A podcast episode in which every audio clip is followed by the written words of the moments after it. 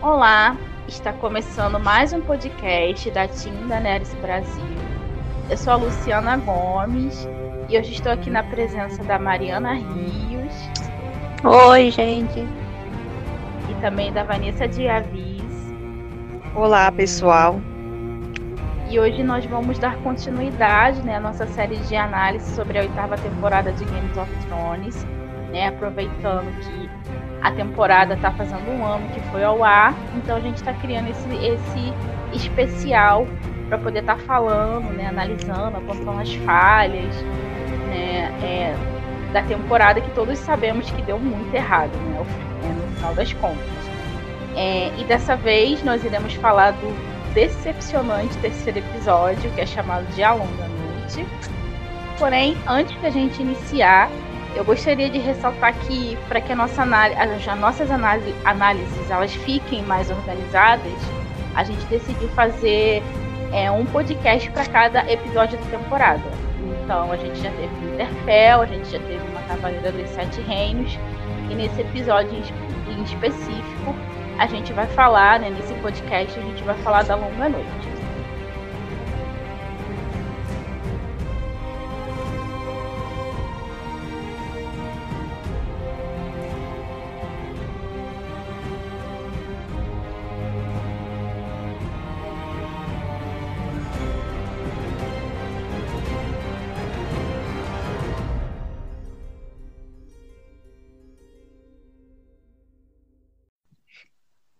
Bom, é, esse terceiro episódio ele tem roteiro do David Benioff e do Danny B. Weiss, que são os showrunners, né, que é, dirigiram é, Games of Thrones desde o início, e ele tem a direção do Miguel é, Sapoknik, ou Seipoknik, não sei direito como que se pronuncia o nome dele, mas ele foi responsável por episódios emblemáticos, como o último episódio da sexta temporada, né, que tem aquela cena icônica do, da explosão do septo de Baylor, e também é, ele foi responsável também pelo episódio da Batalha dos Bastardos, né, sempre com cenas muito impactantes.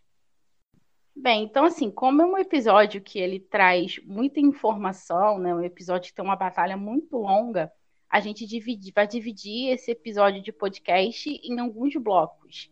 Então, a nossa primeira parte, na primeira parte que a gente vai estar tá falando um pouco, é justamente sobre as expectativas que se criou né, ao longo dos anos em torno do que seria a longa noite para Games of Thrones. E aí eu vou convidar as meninas, a Mariana e a Vanessa, para estar tá comentando um pouco sobre isso. Então, é, era longa noite, né? É, era o mais esperado, eu acho, de toda a série, o que todo mundo esperava que fosse a grande batalha, né? É, a série inicia assim, né? Com, com tu vendo ali ó, já sendo apresentado os White Walkers, eles aparecem nas outras temporadas e, e é o John sempre uh, tendo lá as brigas na muralha com o selvagem e ao mesmo tempo tu tinha lá o Sam que você ficou cara a cara com o White Walker né? É, é uma, uma expectativa que tinha né? Tava sendo criada desde o início da, da série com os White Walkers então assim era era para ser o ápice ali entendeu? Era para ser uh, quando tudo desmoronasse, né? A muralha caiu e veio o grande inimigo uh, invadir Westeros, então seria literalmente os vivos contra os mortos. E era para ser uma coisa épica, né? Era para ser a longa noite. E, assim, só por né, essa uh, luta já ser no terceiro episódio da oitava temporada, da última temporada, a gente já, já acho que já dava para ter uma ideia que não ia ser bom, né? Porque, na minha opinião, toda a última temporada deveria ser focada na, na luta contra os White Walkers. e não simplesmente em um episódio ou em dois, né? Enfim. Então, assim, esse episódio é, é só tragédia, basicamente. Não por morte de personagem, mas porque é simplesmente péssimo tudo mesmo. É, foi uma grande é. decepção, Vanessa. Eu concordo com a Mariana, concordo com tudo que ela disse.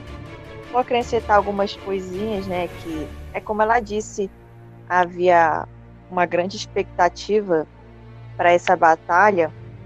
Acho que desde a primeira temporada e as outras temporadas vinham reforçando, né? Cada vez mais né, essas expectativas. Eu estava até assistindo um, um episódio da segunda temporada, acho que é o último episódio, que é o Valar Morgulhos, em que a cena final desse episódio é o Sam vendo os andantes brancos, né? Aquelas espécies de generais, né? Comandando um exército de mortos, né? Rumo ao, ao sul, né? Rumo ao, ao sul. Eles estavam no extremo norte, extremo norte, perdão, muito além da muralha, então eles estavam descendo com todo aquele povo. E assim foi, né? Durante as temporadas, né? Cada vez mais eles aguçavam a curiosidade e a vontade do povo de ver como seria, né? Principalmente em questão que eles iriam esbarrar na muralha e de alguma forma eles teriam que passar. Para mim, deu errado, né? Além de tudo que a gente já sabe, porque os showrunners, né, como a Luciana disse, o, o David e o Daniel tomaram duas decisões extremamente burras. A primeira foi encurtar os episódios, né? E a segunda foi querer trocar os núcleos, né? Colocaram o Trono de Ferro para ser o último, mas o Trono de Ferro deveria ser resolvido antes da Longa Noite, para o foco da última temporada ser a Longa Noite, né? Então, na última temporada, é, a maioria dos telespectadores, os fãs da série, não estavam esperando ter que lidar com o Trono de Ferro. Eles queriam essa luta, né, que se falava por anos e anos. Né. O John ficava falando desde a quinta temporada, naquela batalha épica de Durolá, que também é incrível. Eu acho aquela, aquela batalha ali, quando ele vai buscar aqueles selvagens, uma das melhores coisas que eles já fizeram. Inclusive, eu brinco, né, com amigos que a qualidade da série morreu ali. que ali eles gastaram todo o ápice de criatividade que eles tinham, por isso que dali em diante é só ladeira abaixo, né? Como a gente bem sabe. Porque aquele episódio foi muito bom, apesar de que a gente não tem uma coisa parecida com aquelas dos livros, né? O que a gente tem é relatos de uma carta, né, que conta aquilo que aconteceu, que eles mostraram na série, mais ou menos, eu não estou lembrada e enfim. Então o pessoal estava esperando muito. E eles resolveram trocar os núcleos, né, os plots, as reviravoltas. E acabou que a longa noite ficou uma curta noite. Né? Uma curta noite, foi só uma noite. Sendo que era para perdurar, né? E enfim, foi uma quebra total, né? De ilusão. As pessoas ficaram muito desgostosas desse episódio. Muita gente se tocou só ali que a série já não ia ter um bom desfecho. E outra coisa que eu queria falar antes de encerrar essa minha visão é que os spoilers vazados da oitava temporada, né, da mesma pessoa que vazou os da sétima e acertou, falavam disso, né?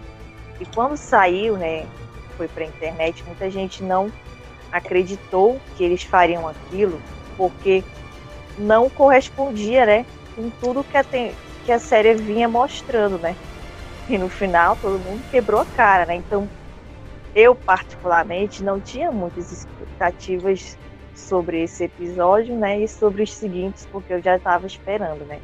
Eu falo mais é no modo geral mesmo, né? E acompanhando todo o alvoroço da internet e das pessoas de fora e tal. Todo mundo esperava algo incrível e foi aquela pataquada é isso aí. É.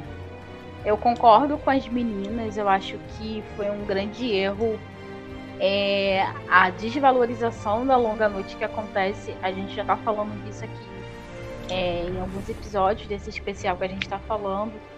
como eles submeteram a longa noite, que é o grande desenvolvimento da história do Marte, é o grande X desenvolvimento da história dele. A gente sabe que tudo vai levar a longa noite no final.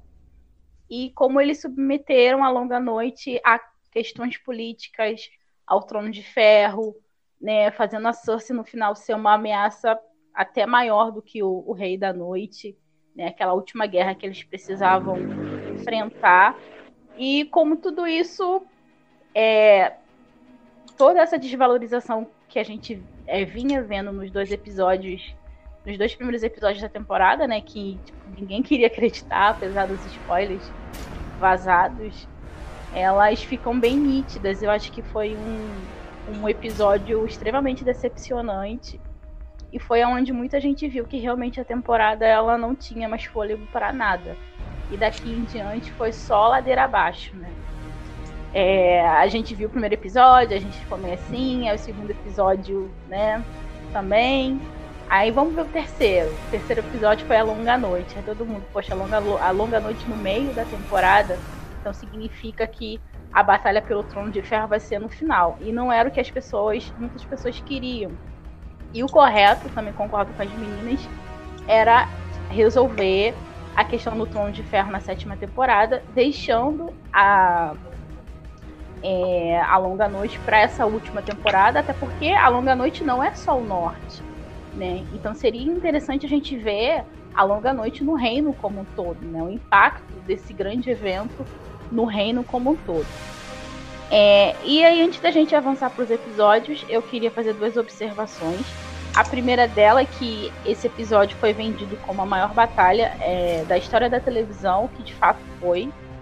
E também eles deram várias declarações é, de que seria uma espécie de batalha parecida com a batalha do Abismo de Helm, que acontece em Senhor dos Anéis, as duas torres.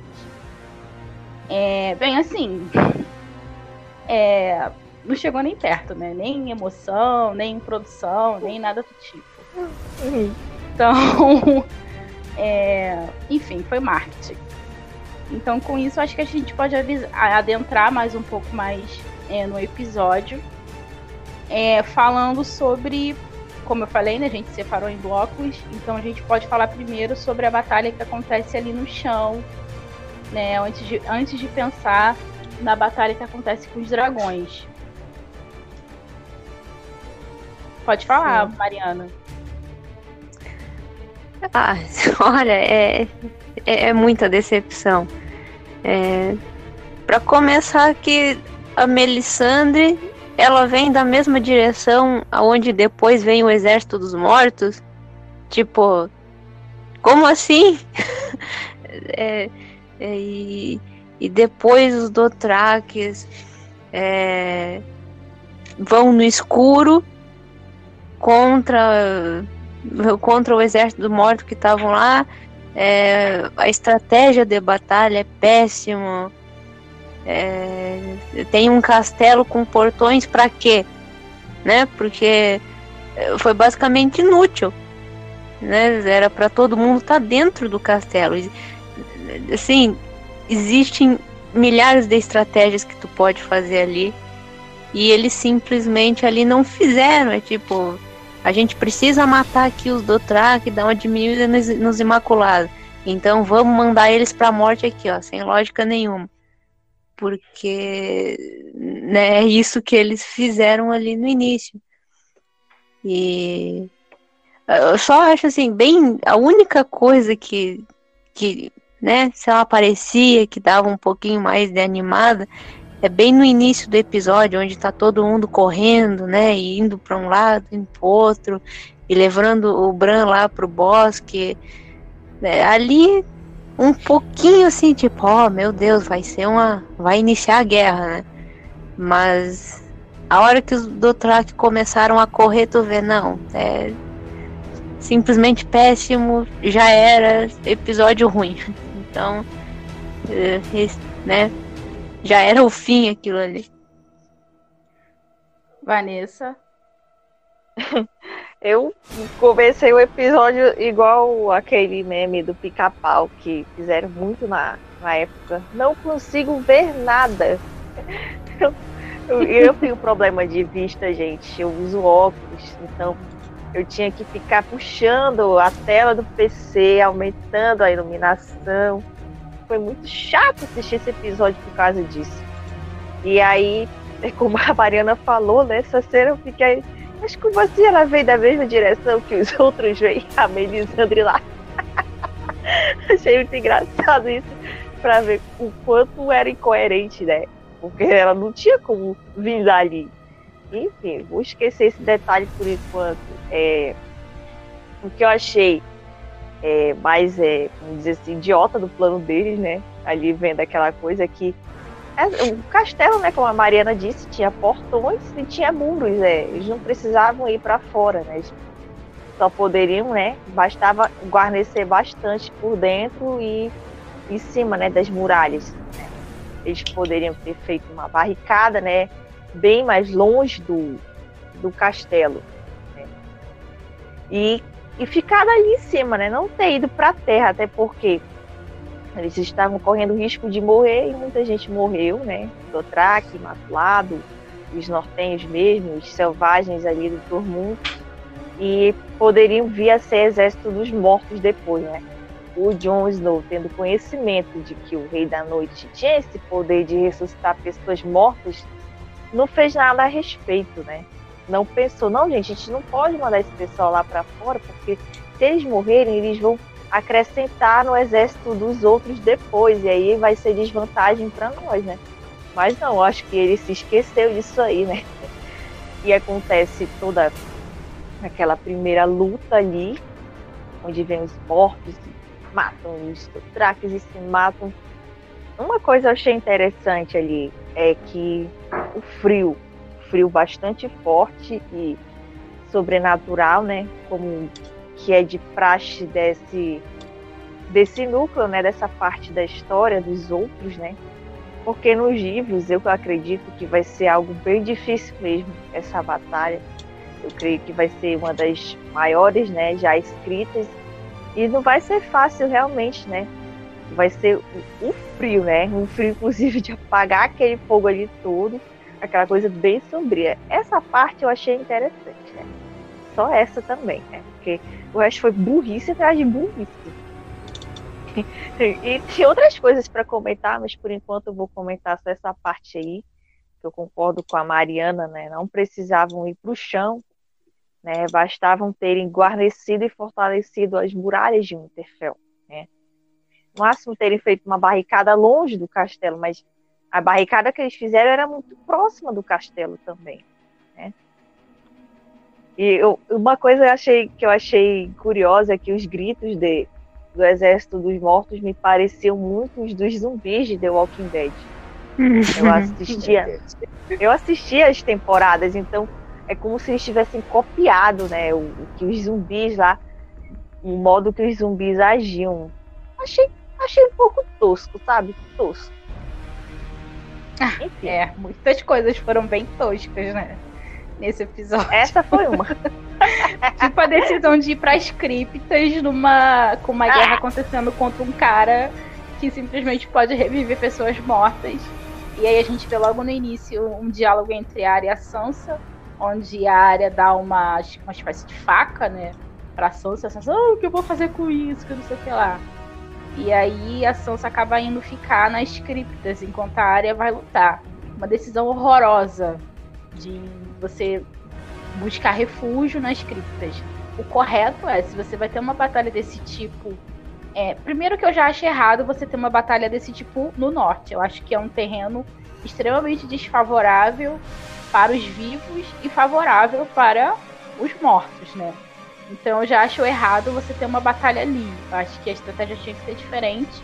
E não se esconder em criptas. Você tinha, em criptas, você tinha que evacuar o norte. Mas isso se fosse um roteiro sério, se a gente estivesse numa história séria, o que não é o caso aqui.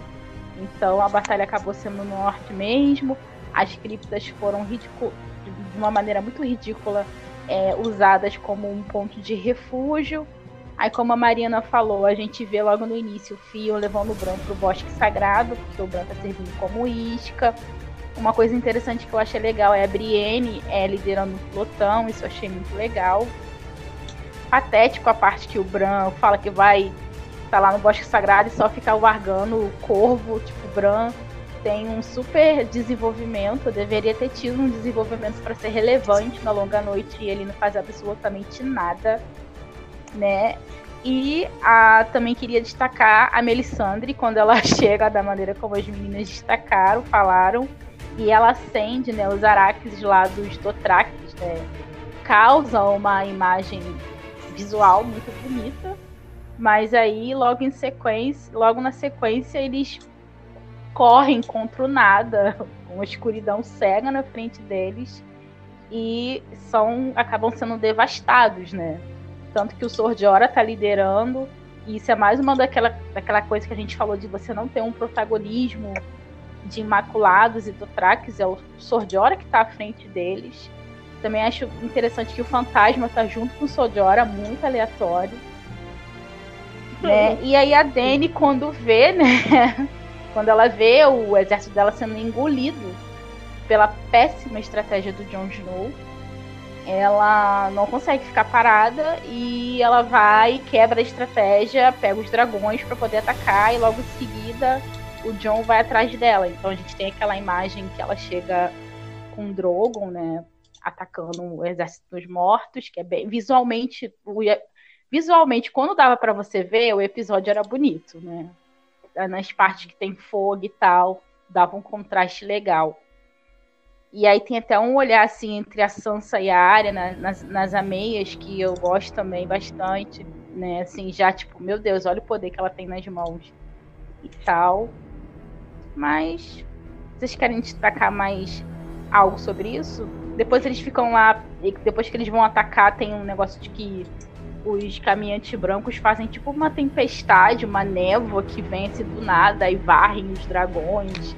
Aí tira os, os dragões assim da guerra, né? Eles ficam meio impossibilitados. Enfim. Vocês querem falar mais alguma coisa sobre isso? Sobre essa parte? Eu quero. Pode eu falar. quero, não sei se a Mariana quer. Não, pode falar primeiro. Pode, pode falar. Eu achei, eu achei interessante essa névoa e toda essa, vamos dizer, essa espécie de magia que eles fizeram para a névoa chegar, né? Para uhum. neve, o vento gelado.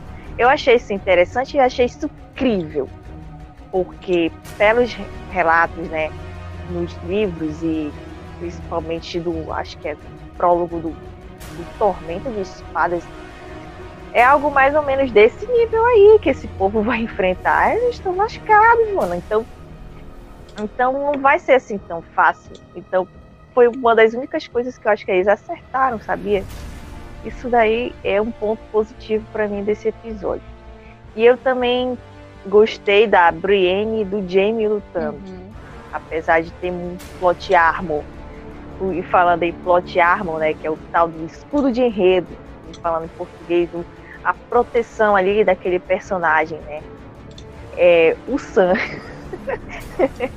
eu comentei com a Luciana no WhatsApp que ali naquele episódio era pro Sam ter morrido umas 50 vezes. É. A Brienne 40 e o James 60. né? Esses três aí. Nossa, foram muito poupados. E, e Game of Thrones, né? Antigamente ficou popularmente conhecida como uma série que não poupa os personagens principais, né? Desde a morte do Ned, do Robb, da Catelyn e outros personagens queridos que as pessoas tinham essa visão de Game of Thrones. Inclusive, isso foi uma crítica bem pesada que as pessoas desceram, né? Que nenhum favorito morreu. Assim, nem o Jaime morreu, o Sam poderia ter morrido, né? A Brienne poderia ter morrido nesse episódio aí, mas não morreu.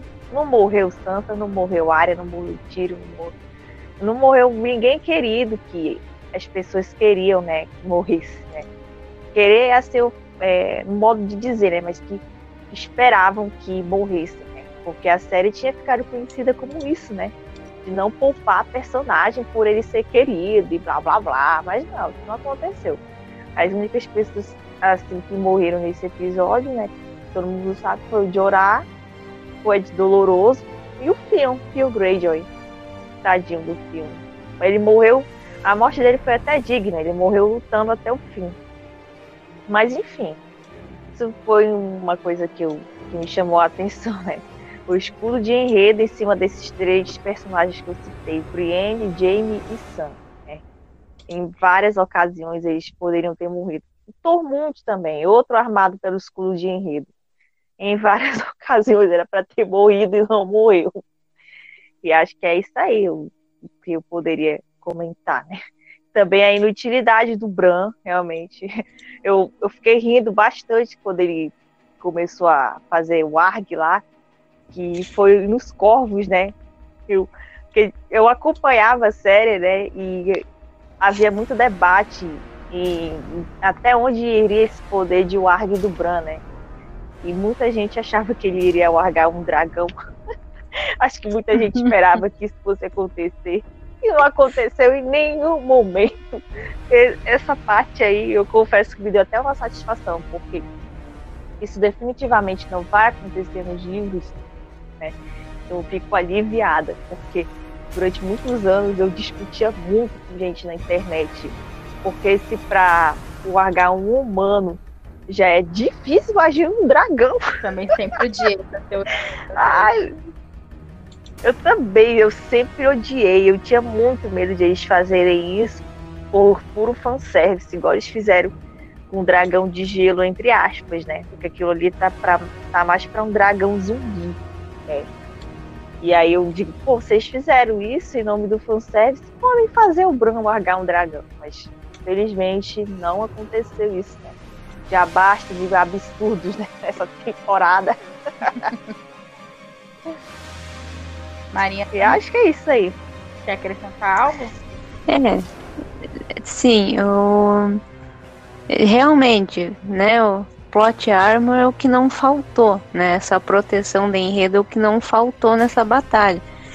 Eu até acreditava um pouquinho que muitos personagens seriam mortos ali é, Jamie, é, o Sam, o Tormund, eu achava que esses personagens, assim, eles, eu, ach, eu realmente acreditava que eles iriam morrer ali. Mas é, é simplesmente ridículo, sabe? O Sam tá ali no chão com um monte de, de, de morto em cima dele, zumbi, tudo, e ele simplesmente sai vivo. É, é horrível né? Esse plot armor que eles fizeram. E é aquela coisa, Daenerys, Jon e Bran são os três personagens que deveriam ter o seu destaque nessa batalha.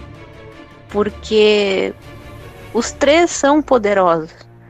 O Bran, como Corvo de Três Olhos, ele tinha que ser útil ali, até pelo poder que ele tem. É, o John simplesmente porque todo esse tempo, né, ele estava ali sabendo dos outros e querendo enfrentar com eles, né? O John era para estar tá ali no chão, é, lutando, comandando, né? Era para ser um, um dos grandes comandantes ali da Longa Noite, até porque ele conhecia o Rei da Noite e os Night Walkers, né? Como ninguém ali, né? E a Daenerys com o poder dela com os dragões e com o exército dela. E então assim, são três personagens que tinham muito para aparecer e acrescentar nessa batalha, que era para ser épica, mas eles foram os três anulados. Né? A Daenerys teve ali seus momentos e tudo, mas é, não se compara, porque é, os três foram apagados e os três ridículo. É, e isso é uma coisa que dói muito, porque nos livros, se um dia chegarem a sair, esses três vão ter uns papéis muito interessantes e muito bons. Sim, isso foi bastante doloroso mesmo, né? E eles mesmo é, falaram depois que a decisão de fazer, né? Todo mundo acho que está escutando sabe que foi a área que mata o Rei da Noite. Era justamente para promover aquilo que eu falei lá no início do. lá no primeiro episódio, a questão da quebra de expectativa. Então, por causa de uma coisa besta, sabe? Você joga anos de construção de personagens, tipo, no lixo. Eu acho que de todos eles, eu confesso que o que mais me incomodou, que não fez absolutamente nada, foi o Bran. Porque o Bran, é, o, o John sim, eu acho que a gente esperava que, que tivesse, né, alguma coisa entre ele e o Rei da Noite, mas o Bran, ele, ele teve um treinamento para esse momento, né? Pelo menos era o que dava a entender. E a gente sabe que na, nos livros também pode ser assim. E ele simplesmente foi passear de corvo e a gente não sabe porquê, uma coisa super aleatória. De repente ele tinha que ser protegido, todo mundo tinha que proteger ele, tipo, um rolê muito louco. Então eu odiei essa essa parte que eles fizeram com o Bran, né? Enfim, além de todos os outros erros, fogo de dragão não funcionando, o Jon Snow inútil como a Marina falou, o Jon Snow não tinha que estar em cima de um dragão, ele tinha que estar no chão lutando, ele conhecia os White Walkers, ele teve contato com o Rei da Noite, né? E a questão também de você colocar plot armor em, em personagens para que você não não, é, não não mate esses personagens. É, quando o Martin fala, ah, eu quero um final agridoce, tipo do Senhor dos Anéis. Eu sou muito fã do Senhor dos Anéis. E o final do Tolkien, ele é agridoce porque a história final do Tolkien acaba sendo uma história sobre custos. Né? O que vai custar para você viver essa jornada? O que vai custar para você salvar isso? É, é, é uma contemplação, é algo pleno, sabe? É algo que você vai conseguir seguir com as suas feridas. E eu sempre achei que a história do Martin, o Games of Thrones, no final, ia acabar com esse tipo de mensagem. Então eu achava que naquele momento, que era a longa noite, que era um momento muito trágico para todos, eu acho que todos tinham que sair marcados de algum modo. Né? Todos tinham que sair com um tipo de ferida, com um tipo de perda. Então, eu, eu, é, eu achava, por exemplo, que o Winterfell tinha que sofrer um dano muito grande, que personagens importantes tinham que morrer, ainda que fosse o Jon Snow ou a Daenerys, é, ou o Bran, ou a Arya, ou a Sansa. Tinha que ter um, tinha que ter uma espécie de impacto. Ou o Jamie, ou Tyrion, sabe? E eles não fizeram isso. Então, é tipo, é muito frustrante, né? Porque no final acaba sendo mais do mesmo. Porque acaba morrendo aqueles personagens mais secundários que a gente já esperava que poderia morrer ou não, né? O Theon, o Jorah, né? O Beric Dondarrion, que acaba não tendo muito impacto no final, né? Ou tendo um impacto assim para alguns nichos, tipo Jora. Quem gosta da Dany ficou mexido com a morte do Jora, mas não é uma coisa que afeta todo os telespectadores. Então, eu só consigo pensar nesse episódio e, e assim, a primeira palavra que salta à minha cabeça é frustrante. Muito frustrante a maneira como eles trabalharam. Bem, a gente pode avançar? Ou vocês querem falar mais alguma coisa sobre isso? Eu só queria só ressaltar do Interfell. Uhum. Citou, né? Eu lembrei agora. O Interfell era para ter sido completamente destruído. Pelo menos isso, né? Que eles poderiam ter Até feito. porque o Rei né? da Noite tinha um dragão, né? Os custos. Sim.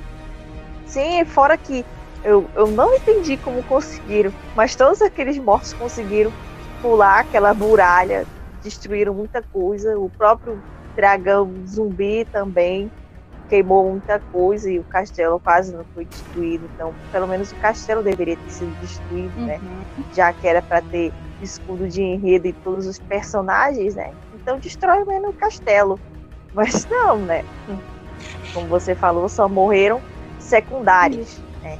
E é muito então, injusto. Sucessão. Pode continuar. Sim, injusto. É muito injusto porque. Não, é que eu... Ai, pode falar, amiga. pode falar. Não, eu não ia falar nada demais, continua. Não, eu, é que assim, eu acho que é muito injusto, porque, é, na verdade, a gente vê como a, a longa noite ela está sendo submetida ao desenvolvimento que eles queriam para o final, que é a Daenerys Mad Queen. E eu estou fazendo aspas nesse exato momento. Né? É a Daenerys Mad Queen, né? Aquela questão do trono de ferro. E a gente vê como é, extremamente cruel o que eles tentam fazer com a Daenerys, que ela perde praticamente todo o calazar dela. Então, assim, ninguém perdeu tanto ali como ela. É, é lógico que a gente sabia que ela ia entrar numa batalha dessa, como ela tinha muito mais coisas, né? Ela tava levando exército, ela tava levando dragão, ela tinha amigos lutando ali, então ela ia perder muitas coisas. Né? Mas eu achei que de algum modo ia se equiparar, por exemplo. É, porque não. Enfim, o John e o Fantasma não tem esse desenvolvimento nos livros, na, na, série como eles têm nos livros. Mas e se o John perdesse o Fantasma? Ou se os Starks perdessem o Winterfell, se ela ficasse, tipo, totalmente destruída? E se um dos Starks morresse? Sim, a gente já viu ele sofrendo, né? A gente é, quer que eles fiquem bem no final, mas eu acho que tinha que ter uma espécie de impacto, porque o episódio, para mim, falta isso, não tem impacto né? Se um dos Starks morresse, se uma Interfell fosse destruída, se a Brienne perdesse o Jaime lutando ali, sabe? Se cada pessoa que estava ali lutando sobrevivesse, mas saísse dali com algum tipo de ferida que, tipo, e agora? Como é que eu vou seguir? Como é que eu vou seguir com isso? E a única que sai de dali com esse tipo de, de mancha, de marca, é a Daenerys, porque ela perde o calazar dela, que e a gente pode também falar, né, como toda essa temporada ela é uma morte simbólica da Daenerys a cada episódio.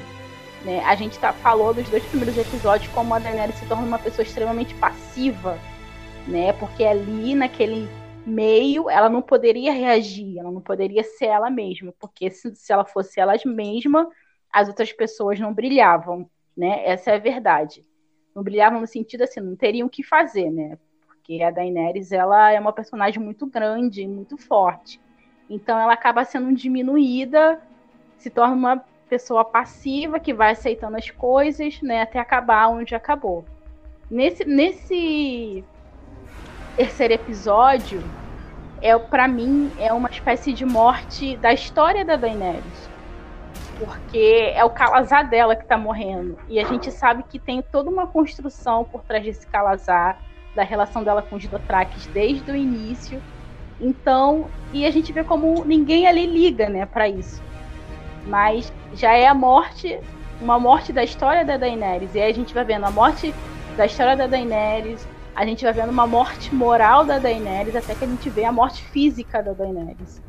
Né? Então, é, a cada episódio eles vão matando ela, ela, ela aos pouquinhos. É por isso que eu falei que é extremamente injusto. Eu acho que tinha que ser algo mais igualitário.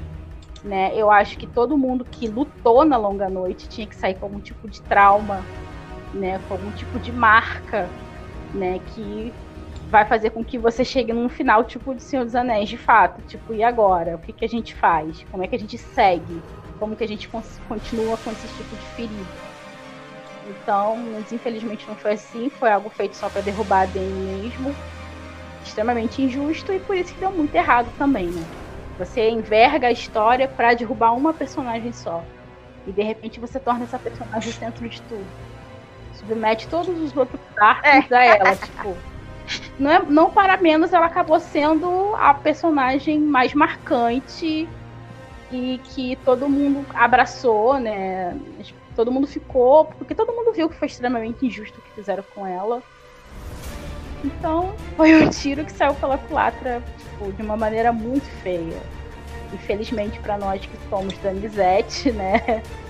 A lenta ei, ainda ei. mais aclamada do que quando ela entrou.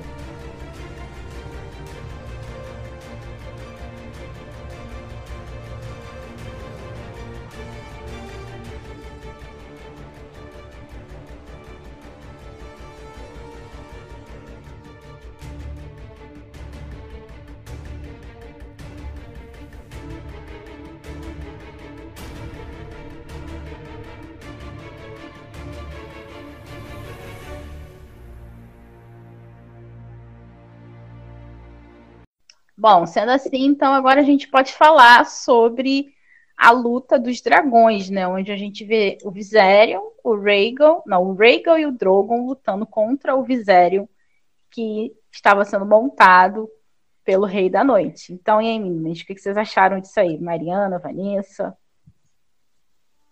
Ai, olha, era tudo escuro que não dava para diferenciar quem é que tava brigando. Bem, os dragões já não tinham cor, né? Então é basicamente quase tudo a mesma coisa. E era tudo escuro ali, não não dava para saber direito quem é que estava brigando, né? E, e poxa, é, é, de novo, é muito ruim, sabe? É, o John não sabia como comandar o Hegel e a gente viu aquilo ali porque o John tava desesperado, né? Tomando uma surra. Completamente. E o Viserion quase pega o John umas quantas vezes. É, nossa, e olha só, o John foi salvo ali pela Daenerys, porque ela que chegou com o Drogon e acabou derrubando, né? O, o Rei da Noite e o Viserion. E uma coisa que eu, eu sempre dou risada quando eu vejo nessa luta é que, em primeiro lugar, né, não tem cela nos dragões. Então é, uhum. é muito doido tu imaginar que eles estão sentados ali só se segurando na força das pernas. Né? É, é horrível. Mas outra coisa é que quando tu, tu vai ver ali a luta, naquela briga com o dragão, se mordendo, se batendo, girando, é o, a lança que o Rei da Noite tem, tá do ladinho dele. Sabe, tipo, não tem nada segurando a lança, nem nada. É né, como se o Rei da Noite tivesse sentado numa coisinha parada. Porque tá ali na maior briga e aquela espadinha ali, aquela lança paradinha do lado dele. É... Nossa, é... se parar pra analisar, tem muito erro, é muito ruim, não dá para enxergar nada. E, e ainda o Rego cai no chão, né? Tu não sabe se ele se machucou, se tá vivo, se tá morto. O John não tem um arranhão da queda. E. é, é, é, isso, ele simplesmente cai, sai rolando, se levanta e ah, pronto, chegou Daenerys de novo. É, é ridículo, é simplesmente isso a cena, é ridículo demais. Como diz Vanessa, patético. É. patético. A, a amiga é, é, igual a Mariana disse, né? Não consigo ver nada. Está assistindo essa cena escurão. E como a Mariana bem ressaltou, os dragões não têm cores e, e foi ser um erro da série, né? É um erro que vem já a longo prazo, porque nos livros as cores dos dragões são bem explícitas, né? Viserion é um, é um dragão creme com chifres e detalhes em dourado, né? Como se ele fosse uma espécie de Sunfire reencarnado. Ele é o dragão mais bonito da Daenerys. E o Rhaegal, ele é um verde jade, né? Com cornos, né? Chifres né? Esses detalhezinhos, né? Esses ossos, essas escamas em bronze. É lindíssimo também o Regal, né? Já o Drogon, ele é negro como a noite, né? Com detalhes em escarlate. E na série parece que eles são tons de marrom, né? A gente vê poucos detalhes das cores dos outros dragões, né? A gente vê pouquíssimos episódios em que aparece a cor deles mesmo na sexta e na sétima temporada só. E aí com aquela noite, daquela escuridão e aquela luta, foi difícil diferenciar quem era quem. E o, e o Joe foi um péssimo montador. Péssimo! Se fosse nos livros, coitado. Vai perder, mano. Péssimo. Ele, ele não sabia o que fazer, ele não sabia como guiar o dragão. Parecia que ele estava empurrando era o rei pro Viserion lá, junto com o Rei da Noite. E aí tinha uma hora que eles estavam bem juntos ali. Aí, aí, aí, como a Mariana falou, né, não, eles não têm cela, então eles estavam meio que segurando com a força das pernas. Haja academia para ter tanto músculo assim na perna. Porra, quero ficar forte das minhas pernas assim também.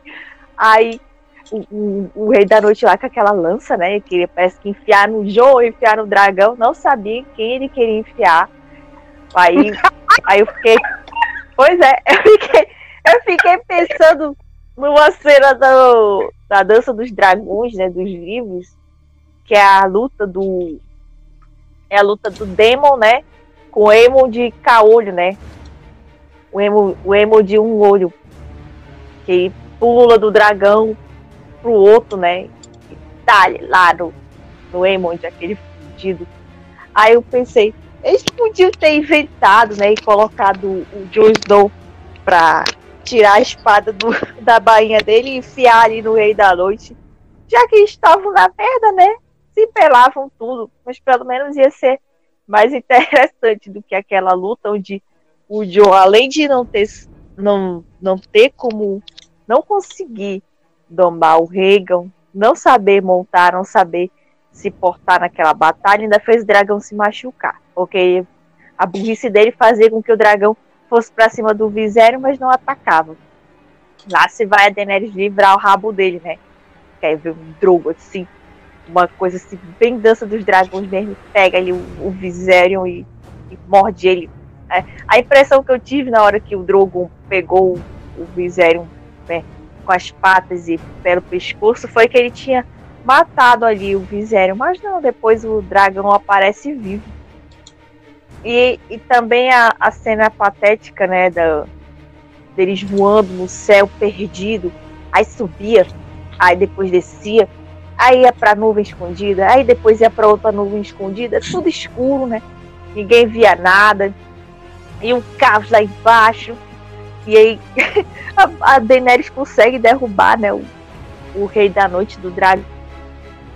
E ele cai, não acontece nada com ele, mas é plausível, né? Não acontecer nada com ele, porque ele é um ser sobrenatural, né? Agora o John, né? Com aquela queda que, que o Egon levou, ele ter nem, sei lá, rasgado o rosto, ter quebrado um braço, um dedo, ter perdido um cabelo, não aconteceu nada, ele só saiu rolando. Ele só perdeu a capa. É só a capa, olha! A capa! Ele só perde a capa que a Sansa dá pra ele. Tipo, ele, ele, parece assim que ele tava envolvido numa espuma, né? Uma coisa assim. Não se machucou em nada. E nem sequer foi lá com o Hegel. Não foi lá com o Hegel consolar. Ó, oh, dragão, a culpa é minha de você estar tá assim. Ou nem olhou para trás, idiota. Me deu muita raiva daquela cena. A sequência foi pior ainda. Aquela sequência que ele tá vislumbrando o Rei da Noite no chão, né? E também a, a outra cena Olha essa cena. Deixa eu ver aqui no nosso, no nosso top, que eu não quero falar dela precipitadamente, não. Não vou falar dela agora, não. Vou falar só dessa parte do John mesmo, que ele vislumbra ali o, o Rei da Noite, aí ele vai correndo, né, sorrateiramente atrás. E aí, quando o Rei da Noite vira pra ele, ele para. Aí ele espera ele parado, o Rei da Noite levantar todos os mortos sendo que ali naquela, naquele jogo de câmeras parecia que ele já estava relativamente perto. Então, por que o Pato Choco não correu logo, né? Enquanto os outros não estavam se levantando? Ele estava com a espada de aço valeriano dele, podia lutar, né? Mas, ou oh, aí o, o Pato Choco fica parado. Aí o, dá tempo do Rei da Noite ressuscitar todo aquele povo que morreu ali no chão e escapar. E aí ele fica ali no meio de um monte de gente querendo matar ele, né? Um monte de morto vivo. E lá se vem a Daenerys salvar ele de novo, né? Mas uhum. o John, desde que ele voltou à vida, ele só vem sendo salvo o tempo todo. É até triste para um personagem como ele, que a gente conhece, né? Ele é bem é, destemido, né? E luta, é um guerreiro. E durante todas essas últimas temporadas ele só vinha sendo salvo o tempo todo. Até ali, naquela luta que era para ele ter destaque, como a Mariana frisou, né, alguns minutos atrás, né, era um momento onde ele poderia ser o protagonista, mas inutilizaram ele completamente, acho que para favorecer a área, né, porque ao contrário do John, né, que foi um bosta d'água nesse episódio, a área foi bastante útil, né? Ela parecia, sei lá, ela parecia o Arthur Dane lutando ali. eu fiquei pensando, ela ficou muito tempo ali naquela casa do, dos Homens Sem Rosto, porque ela lutava como ninguém, mano. Não tinha ninguém pra ela ali. Ela tinha as melhores cenas, né? E é, acho que resolveram apagar o John também para dar todo esse, esse destaque para ela, né? Porque aquilo ali era pro John, né? Aquela luta toda no chão, contra os andantes, contra os mortos, como a Mariana bem falou. Mas é, esses diretores resolveram subverter as expectativas, como a gente já vem falando há muito tempo nesse podcast. Trocaram as, as bolas, vamos dizer assim. Trocaram os personagens, né? E saiu tudo aquilo que a gente assistiu, né? Então, depois que ela salva o John, né, pela milésima vez, é, ele meio que pede autorização para ir lá no bosque sagrado onde tá o, o Bran. E ela, tipo, ah, vai. E fica lá, né, em cima do Drogo. É que daí do nada ela. Porque é meio burro, né? Ela tá num dragão, ela desce no meio de um monte de morto-vivo. Aí ela acaba sendo atacada, né? Ela cai do dragão, aí o, dragão, o Drogo também é atacado, aí tem aquela cena que ele fica cheio de vagantes em cima dele e ele começa a se sacudir para voar. Mas eu acho isso aqui muito interessante quando a gente pensa no retrospecto da temporada, né? Na temporada de uma maneira geral, como o Bran ele foi, né, muito sacana com a Dany e com o John mas como aqui eles acabam trabalhando para salvar a vida dele, né? E como a Daenerys realmente não se importava de ficar ali no campo de batalha sozinha, para que o John fosse tentar chegar lá no Bosque Sagrado para salvar a vida do John. E aí acontece aqui nessa parte que ele tá lá indo lá é, pro, pro Bosque Sagrado, aí acho que a Marina já falou isso, ou a Vanessa, que ele consegue ver o Sam numa, numa pilha de corpos, tipo, muito bizarra a cena. E ele deixa o Sam lá, tipo assim, ah, morre aí.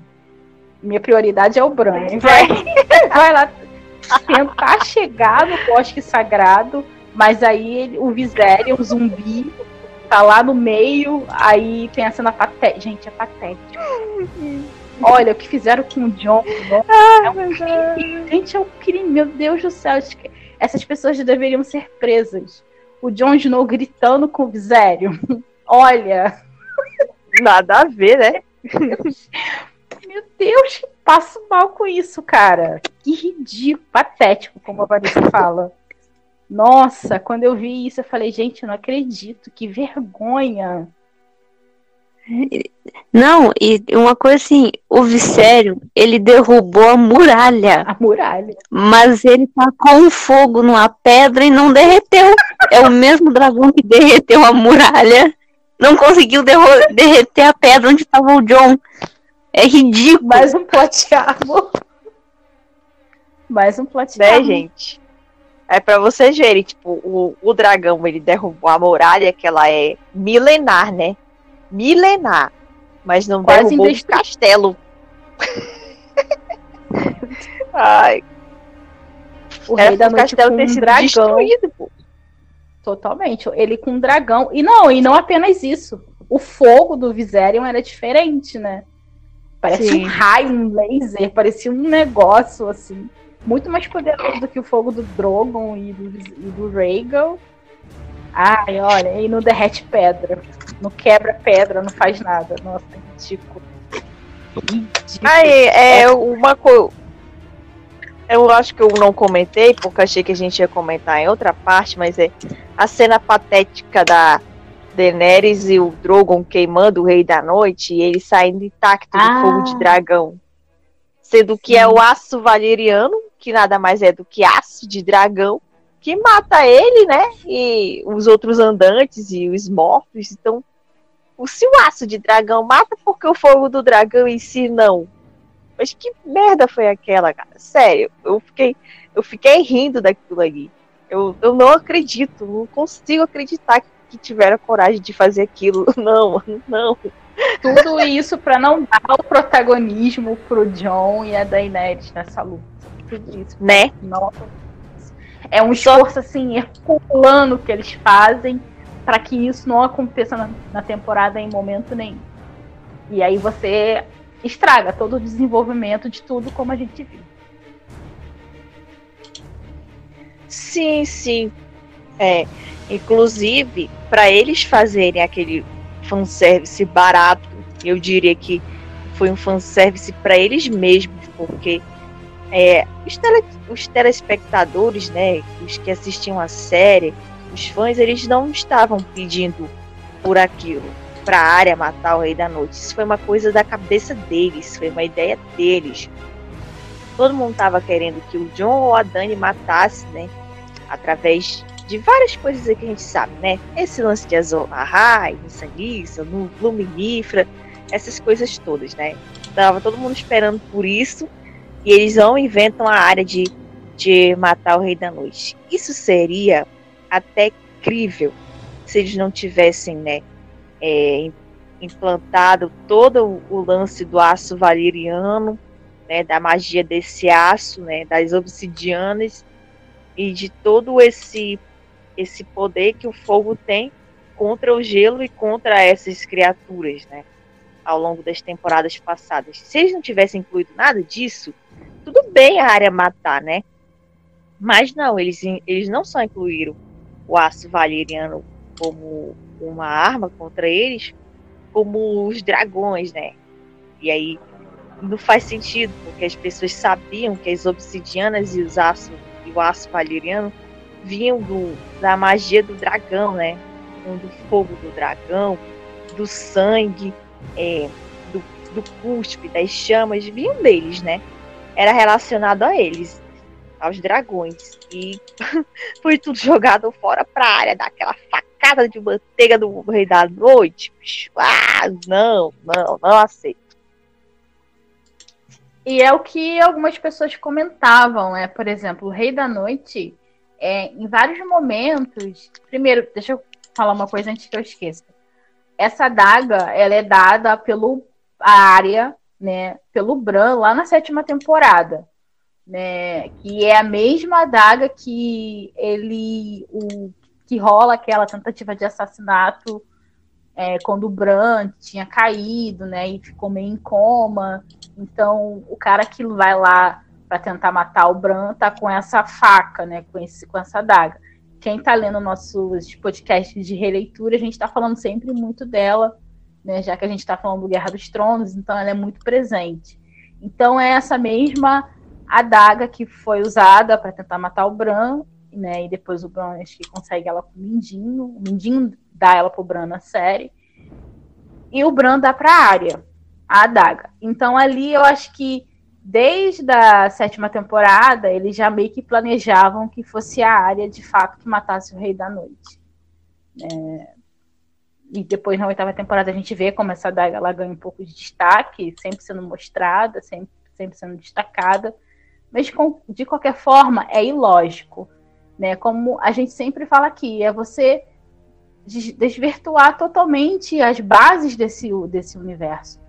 É, a, é, são três coisas que são as coisas mais quentes que existe no universo das crônicas de Gelo e Fogo, que é a lava vulcânica, né, o sol, a lava vulcânica e o fogo de dragão, né? Então, assim, tudo bem que o Rei da Noite ele é uma criatura mágica, mas resistir ao fogo de dragão, sabe? Já é um pouco demais. Resistir ao fogo de dragão, mas morrer por, por algo que é forjado com fogo de dragão, sabe? É muito, muita viagem. E o que eu tava falando antes é que o Rei da Noite, ele, em temporadas anteriores, ele ele conseguia perceber quando ele estava sendo ameaçado, tipo, quando o Bran estava vigiando ele com pássaros, ele conseguia afastar os pássaros só com um olhar. E de repente ele não consegue ouvir a área. Tudo bem que a área tem um treinamento especial e tudo mais, mas mesmo assim é tipo muito forçado é, ele morrer sem ter nenhuma luta, sem ter nenhuma reação, sem ter nada e tal, enfim. Decepcionante. Muito decepcionante. Não, e a, a é área aparece ali. Sim. A área aparece ali e aqueles generais, ela, na verdade, ela vem da mesma entrada que ele. Acontece algo parecido com a Melisandre, né? que ela chega ali no mesmo lugar de onde depois os mortos e os andantes brancos também chegam. É, ali atrás, né, quando ele está de frente para o Bran, tem os generais dele, os tenentes, né, os subordinados dele, outros andantes brancos. Como eles não viram também? Porque mostra na sequência, quando ela mata ele, os que estão atrás também vão é. morrendo. Então foi estão tudo lá Sim, foi completamente sem noção aquilo ali. É como você querer brincar com a inteligência do povo, querer tirar a gente pra burro. porque isso foi uma coisa que pesadamente as pessoas criticaram, né? A forma que ela chegou até o Rei da Noite, né? Como isso aconteceu, como que ela passou por aqueles caras, o, o treinamento da guilda dos homens sem rosto não inclui lutar contra espécies milenares de gelos extremamente poderosas, é, 10 vezes, 20 vezes mais fortes que os humanos e com poderes sobrenaturais. Não inclui isso em nenhum livro, né? E ela passou por todos eles, ilesa, conseguiu dar aquele salto que eu também não entendi como ela fez. Será que ela tinha ganhado poderes também? A mulher saltitante. A área aranha? A área é. Deadpool? A área tá... Pode falar. A área Deadpool. Eu lembro que num grupo que eu comentava, que foi na época em que ela levou aquelas milhares de facadas e caiu no rio e não aconteceu nada com ela na, na sexta temporada, né? Levou aquele bocado de facada, né? Não morreu. Mas, ah, igual desde aí, real. É. Ela ficou desde... lá na queima e sobreviveu. Pareceu até um cavalo. É. e, tipo e, ela assim, não se não se feriu, não ficou falar. e como. Ela, ela é o Deadpool de Westeros. Só se Assim, às vezes a gente fala isso, algumas pessoas que estão ouvindo podem achar que a gente está de hate. Mas não é. é. Por exemplo, muitos desses personagens eu gosto principalmente nos livros, né? Eu gosto da área. Eu gosto muito do John. O John é o meu segundo personagem favorito. Né? Eu gosto muito do Bran. O Bran, Danny e John são os meus xodozinhos no livro. Eu gosto muito deles.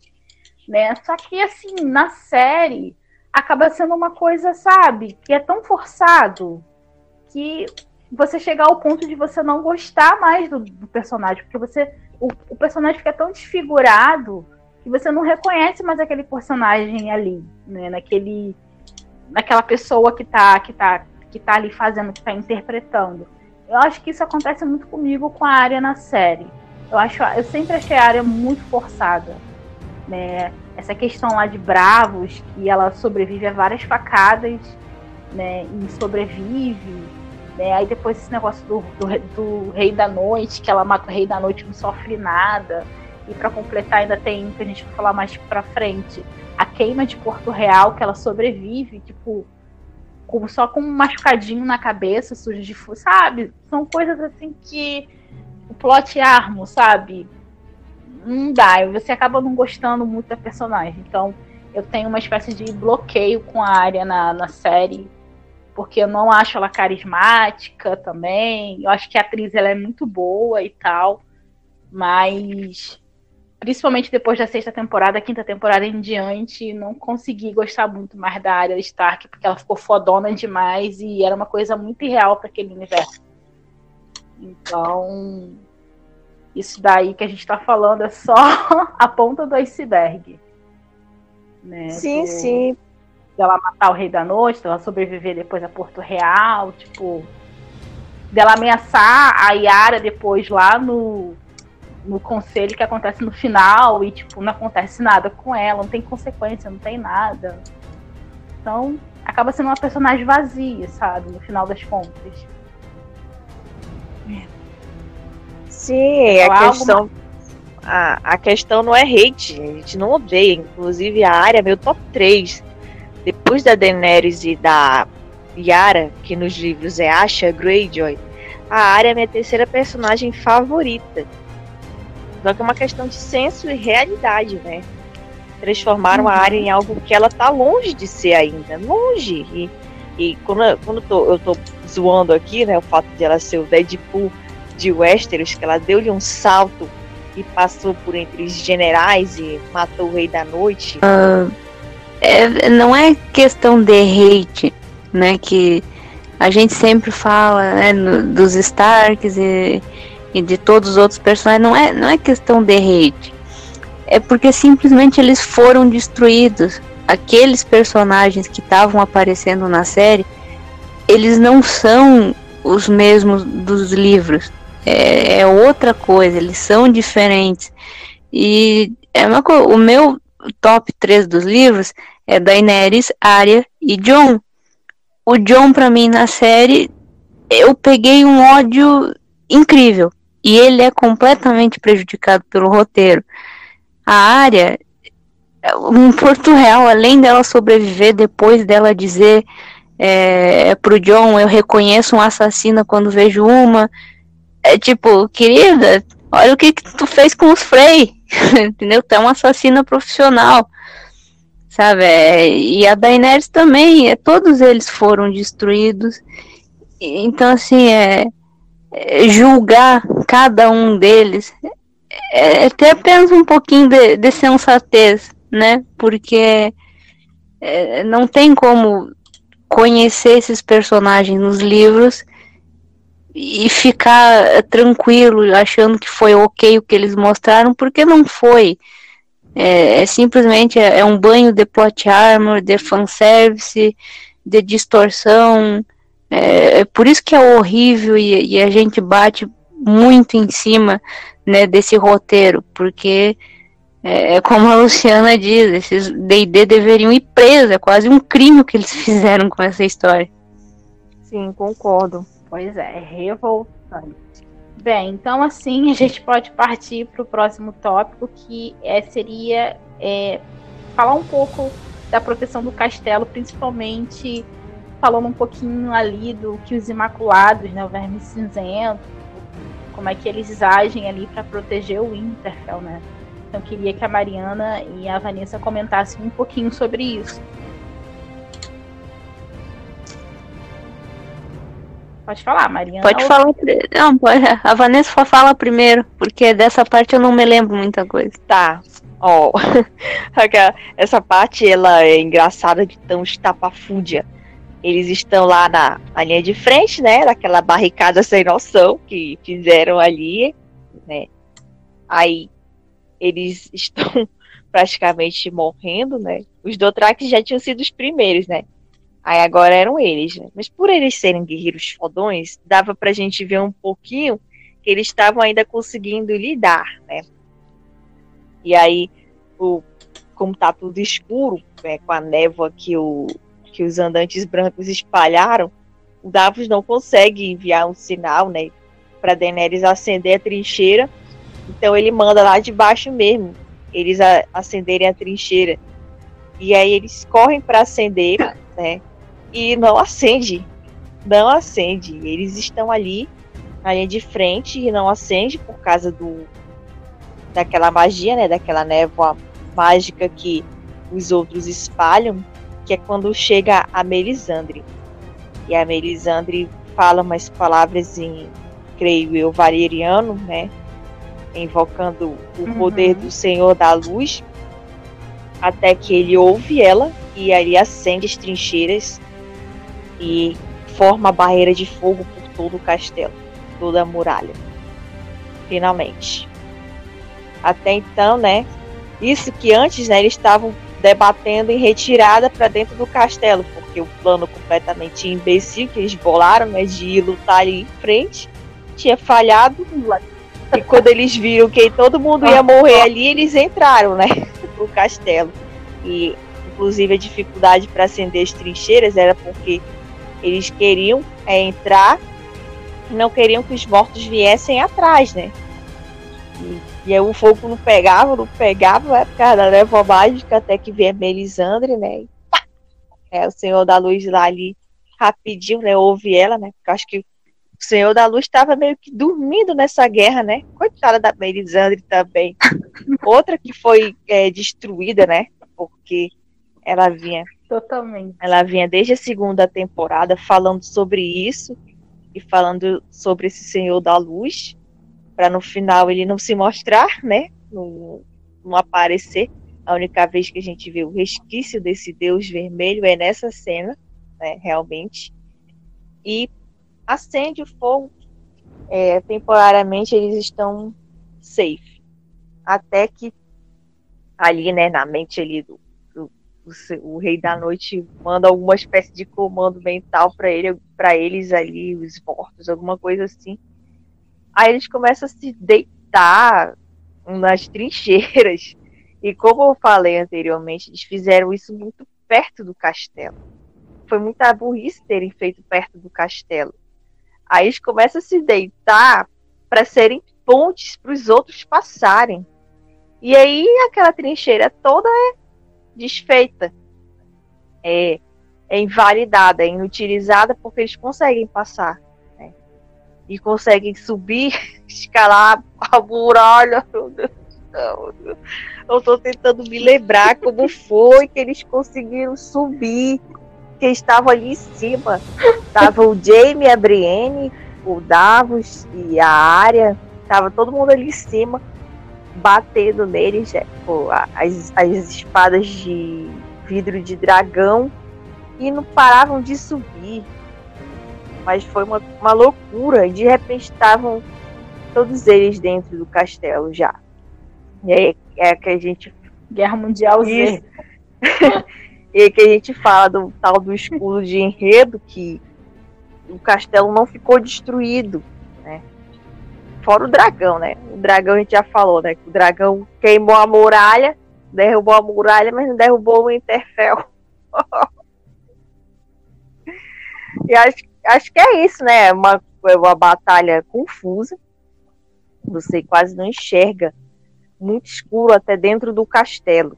E a gente vê o, as centenas de vezes que o Sam escapa da morte. Né? A primeira ele tá ali no muro. Aí alguém vacila, é puxado, e aí um, uns montes de mortos conseguem subir e vão para cima dele. Aí lá, quando ele tá prestes a morrer, vem alguém e salva ele.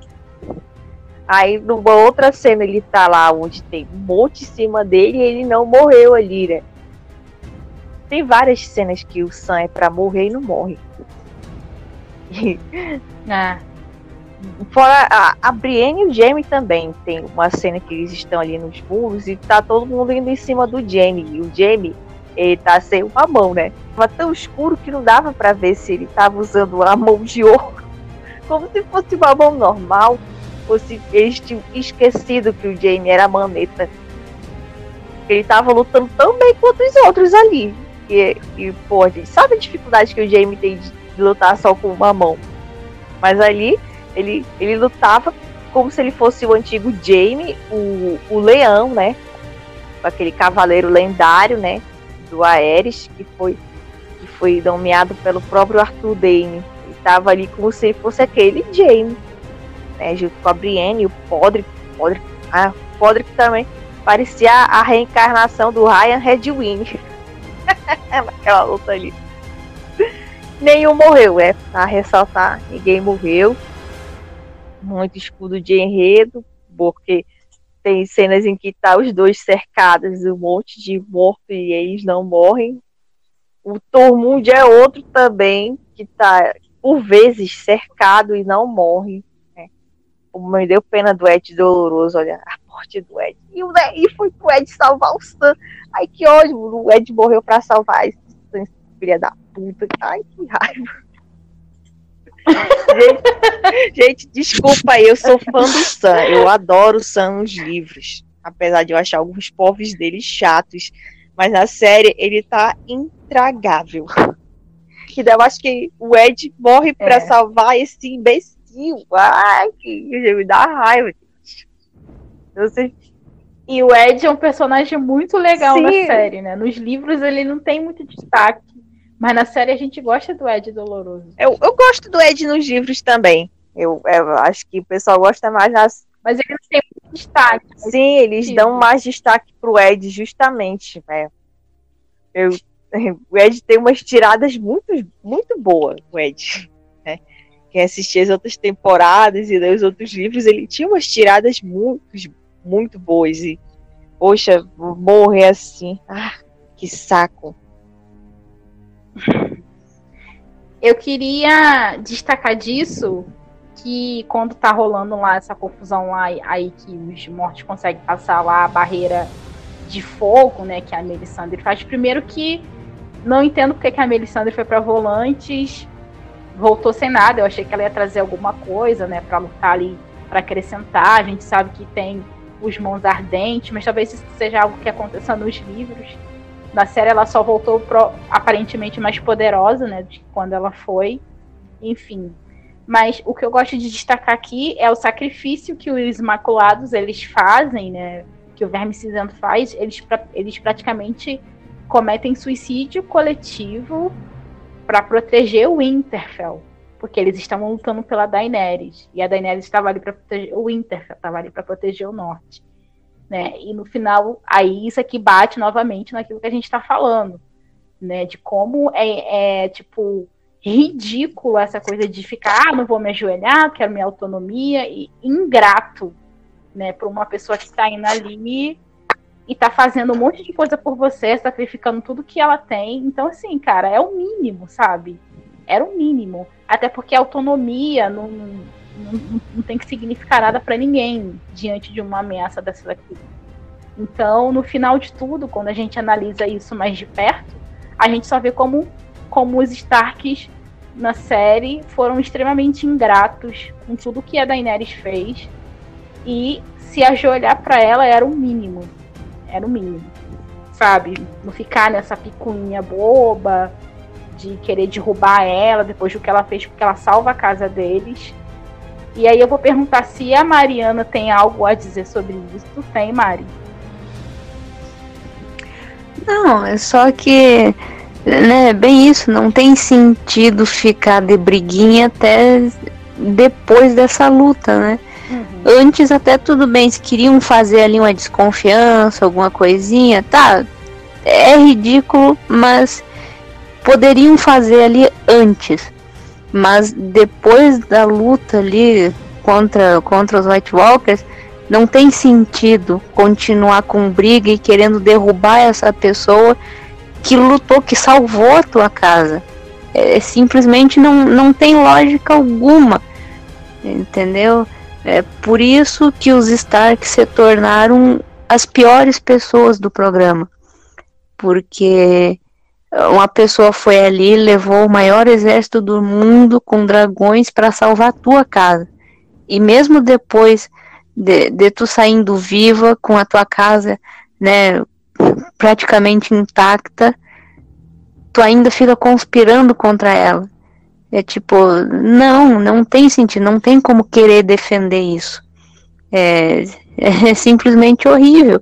E era o mínimo que eles tinham que fazer ali, era simplesmente falar, não, ela é uma boa pessoa, ela nos ajudou. Então, sim, ela é a nossa rainha. E a gente vai te ajudar aí, né, conquistar o trono de ferro. Eles tinham que agradecer a ela, mas né, infelizmente não é o que o roteiro quis. É, isso também a gente vê muito, né? A gente que tá no fandom, é, as pessoas falando que a Daenerys não salvou, quem salvou foi a Arya. Mas se não fosse o Verme Cinzento do lado de fora segurando é, o castelo, a Arya nunca teria conseguido chegar no Bosque Sagrado. Se não fosse os exércitos da Daenerys lado de fora, se não fosse seus dragões e etc. Então, assim, ela foi sim, ela não, não foi mais ativa porque o roteiro não permitiu que ela fosse, mas se não fosse as coisas que ela conquistou, o vidro de dragão que ela conquistou, o, os dragões que ela chocou, os exércitos, os exércitos que ela conquistou, o Interfell não teria sido salvo, o norte não teria sido salvo. Né? E não adianta dizer que quem salvou o dia foi a área, porque se não fosse a Daenerys, nada daquilo teria sido possível. É, então, é, você já botar a área no meio disso é como a gente estava falando, é você tirar o protagonismo do Jon e da Daenerys e você continuar alimentando aquela rivalidade besta que estava acontecendo ali no norte. E assim, gente, desculpa, não tem como a gente se sentir ultrajada, enojada do que acontece, porque é muito nojento. Não que os personagens eles têm culpa, mas quem escreveu isso, sabe? Quem teve a capacidade de escrever uma coisa dessa? Mas infelizmente essas coisas são transferidas pro personagem. Então é a cara da Sansa que fica, é a cara da Arya que fica, é a cara do John que fica. E não à toa a gente tá vendo como cresceu o hate pra cima da casa Stark, pra cima desses personagens. Porque o que eles fizeram com a Dany foi extremamente desnecessário, injusto e extremamente ingrato. Né? Não tem outra palavra para isso. Porque, primeiro, que o norte não era, não deveria ser a ordem do dia, né? essa questão de autonomia. E toda a ingratidão deles no final para ela é simplesmente ridícula, inclusive com uma conspiração besta por parte da Sansa, que a gente vai falar mais, mais pra frente. né, que contribuiu para a queda da Daenerys no final. Né? Enfim. E aí, como a gente já está falando dessa questão mais desagradável, a gente já pode entrar num, no próximo bloco, se as meninas não tiverem nada a falar, mas nada a acrescentar, que é justamente sobre a conversa entre a Sansa e o Tyrion que rola nas criptas de Winter. Vocês têm algo mais a acrescentar sobre essa questão dos não. lados? Não. Não. Então podemos falar das criptas. Mariana, Vanessa, podem começar. Mariana começa. Bem, é, bem, o, o plano de, de ficar nas criptas é, é, ridículo, né? Bem como já, já foi dito antes. Tu tem ali fora um ser que todo mundo sabe que revive uhum. mortos e aí eles simplesmente vão pra cripta. É, entendeu? Não, não, Absolutamente ninguém ali parou e falou: ah, não, ó, acho que isso aqui não é uma boa ideia, né? Não, não teve ninguém, nenhum aluno que tava ali, ninguém pensou nisso. É simplesmente, ah, não, a cripta realmente é o melhor lugar para se esconder. É, é simplesmente ridículo, ridículo demais. E. E aí a gente tem a Sansa, que já tá ali falando mal da Daenerys, né? Que é, é, é outra coisa completamente sem sentido. A Daenerys tá lá fora lutando, né, dando a vida para salvar ali o, o, lugar que a Sansa mora. E a querida não, a querida tá ali embaixo nas criptas e, e falando mal da outra. É, é, simplesmente assim, não, não tem como tu não pegar um certo nojo né, da personagem. Não é culpa da Sansa realmente, porque os culpados são D&D, os únicos, né? Mas é, isso transfere para personagem e a Sansa é simplesmente uma ridícula nisso aí. E ainda bem que a Missandei deu um um, um paratiqueto na Sansa, né? Mas que é simplesmente maravilhosa dar uma jantada na Sansa. o Tyrion também foi patético ali, né? Com tanta coisa para falar, aí foi falar no casamento que já tinha sido fracassado há anos e já tinha terminado há muito tempo, né? Entre ele e a Sansa, né? Aí que é quando surge, né, esse momento que ela fala da, da fidelidade dele para a rainha dragão como se fosse algo ruim, né? Tipo, eles não poderiam dar certo juntos porque ele era a mão da Daenerys, né? Tipo, o que que tem, né? Ah, palhaçada. Eu confesso que eu pulei essa cena porque achei tão idiota eles colocarem essa picuinha ali, né? E é, e é aquela coisa, né? Enquanto a Sansa tava lá, né? E a Daenerys estava lá lutando, fazendo das tripas corações para livrar, livrar ela, o povo dela e o castelo dela como a Missandei muito bem fala, e aí que, é, que entra a falha do plano incrível e inteligentíssimo, né, das criptas que o Rei da Noite começa a ressuscitar os mortos, e lá os mortos ali das criptas começam a ganhar vida, e aí a Sansa se mostra uma cagona, porque ela corre, né, vai se esconder, mesmo ela tendo uma faca de obsidiana, enquanto que o resto do pessoal morre ali, né? Algumas pessoas morrem ali, ela e o Tyrion correm, né? Se escondem.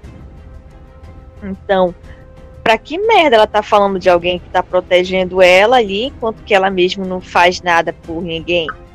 Não se dá nem ao benefício de lutar, né? A área tinha ensinado o básico para ela, né? Enfia com a parte pontuda. Mas não, foi ela foi se esconder atrás daquele daquele alabrado ali, uma espécie de esconderijo ali que tinha. E o velho. É uma é, eu o Veres é? se escondeu em outra parte com as crianças, né? Oh, Veres, Veres, o benevolente. Enquanto que algumas outras pessoas tinham morrido, né? oh. né? Estavam morrendo ali, sendo capturadas. E, e essa cena ela não, ela não acrescenta em nada no episódio, ela só serve mesmo pra picuinha e intriga, né? Porque a Sansa já acende uma, uma vamos dizer assim, uma faísca no Tyrion, né? E depois ela acende de novo. Enfim. é, pra, é a única coisa que serve esse episódio aí nas criptas. Né? E também para mostrar o quanto ela é cagona e não, não tem condições nenhuma de lutar por ninguém, porque foi a primeira a correr. É, é isso mesmo que você falou. A cena, ela, ela já tá, essa conversa entre ela e o Tyrion. Novamente, gente, é naquele momento, tudo aquilo acontecendo, o mundo acabando, você não sabe como que vai ser, se você vai sair dali vivo ou não.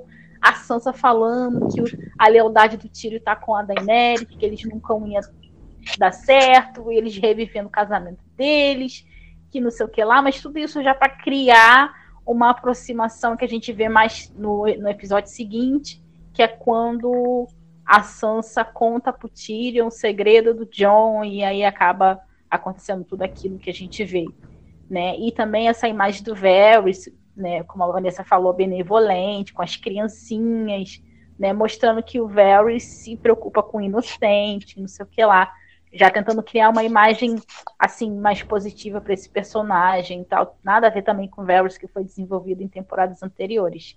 Então, isso aqui nas criptas é extremamente revoltante. Eu me lembro que na época a gente estava vendo que estava tendo essa rivalidade entre a Daenerys e a, a Sansa, e a gente esperava que elas, os personagens sentassem, que elas conversassem, né? Mas não, eles estão alimentando essa inimizade entre elas que, tipo, sabe? Pra quê? Sabe? Pra nada. Pra nada. É, então, dá uma revolta muito grande, né? Dá uma raiva falar disso, porque olha. É, esse episódio aí, o, o ela e o Tyrion foram os mais merdas, né? Inúteis que não fizeram nada além de intrigas baratas. Foi esse o papel da Sansa e do Tyrion nesse episódio, basicamente. Não teve outra coisa além disso. É. E para vocês verem é, como essa coisa da autonomia é uma coisa ridícula. Ela, é porque assim, é, primeiro, não tem como vocês, a gente pode falar mais pro final, mas é muito difícil um reino ficar independente e os outros não em Westeros, né? Ainda mais com consentimento, consentimento de um rei. Tipo, isso vai contra a história de unificação de Westeros. É, em segundo lugar, eu estava me lembrando que tem um personagem nos livros que é da Casa Mandelin. Eu esqueci o primeiro nome dele, não sei se a Mariana vai lembrar. Mas rola toda uma treta lá, no, no acho que no Dança dos Dragões, que ele descobre que o Rickon Stark ele tá vivo. E nisso o, o norte ele está sendo já subjugado pelos Boltons, né? Logo estão submissos ao trono de ferro. E aí quando ele descobre que o Rickon tá vivo, que né, é o filho mais novo do Ned Stark, ele começa a arquitetar todo um plano para tomar o Winterfell e colocar o Rickon como senhor de Winterfell. E aí o Davos, que é no livro a mão do Stannis Baratheon, né, que quer se, se firmar como rei de Westeros, ele vai tentar buscar aliança com o, Mand o Marden, Mar Mer Mardelin, Manderly, Manderly, enfim, não vou lembrar direito. Manderly, isso é, enfim, é de Porto Branco, né, ele. E aí, é, o, ele vai falar para ele assim, pro Davos, olha, é, você, eu ajudo eu, eu aceito o seu rei se você me ajudar a colocar o sangue do Ned Stark de novo em Winterfell. Então, assim, o Robb, o Robb Stark, ele já tinha dado a independência pro norte, né? Tem toda aquela coisa quando ele se torna rei do norte. Então, para você ver como que um dos senhores mais importantes do reino, ele não tá se importando com isso. Ele não tá se importando em manter a autonomia. Ele tá aceitando se ajoelhar para outro rei, desde que não seja um Lannister né? Que, lógico, que eles têm muitos motivos para ficar contra o Trono de Ferro. Então, assim, gente, toda essa questão aqui de, de, de, de brigar com a de autonomia de norte é puro fanservice, porque na prática mesmo de Azoiaf isso não funciona, não é desse jeito que funciona. E é por isso que é extremamente problemático no final o norte ganhar independência e os outros reinos não. Por isso que o final é tão ruim, né? Dentre dentre tantas as outras coisas absurdas que acontecem no último, no último episódio. Então é tipo, sabe, encher linguiça. Era uma coisa que não precisava, não precisava disso aqui. É uma, uma rivalidade feminina de bobeira. São duas personagens, como eu já falei. Elas têm uma trajetória muito parecida. né, que poderiam fazer trocas muito legais. São duas mulheres que estão numa posição de liderança, e essas duas mulheres, ao invés de se unirem em, em torno de algo, elas têm que ficar uma contra a outra. Então acaba sendo uma mensagem até triste pra gente que é mulher, né? Então, nada de bom.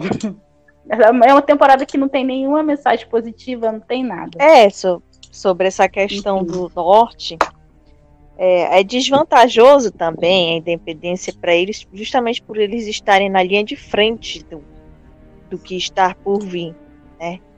Então, hipoteticamente, se eles conseguem o que eles querem, eles não poderiam contar com a ajuda dos outros reinos, né? Teriam que lutar sozinhos, porque eles não fariam mais parte de um reino unificado. Então é, é, é mais desvantagem do que vantagem para o norte. Né? O pessoal pensa que o norte é uma região como uhum. a Campina ou como Landesporto, mas não é, gente. O norte ele é escasso de recursos, é, tem muita neve, é frio e é isso. Né? Não, não é uma região lá muito bem abastecida muitas das casas, das famílias são pobres, né? Tem poucos recursos. Os Stark são os melhorzinhos, né? E mesmo assim, é, eles não são tão ricos quanto os Erns ou os Martells, os, os Tyrells, os Lannisters e até mesmo os Tullys de, de Corre Rio, os Freys. Não. É uma região do norte, né? Que não é muito é, provida assim de recursos. Não estou dizendo que ela é completamente escassa, né?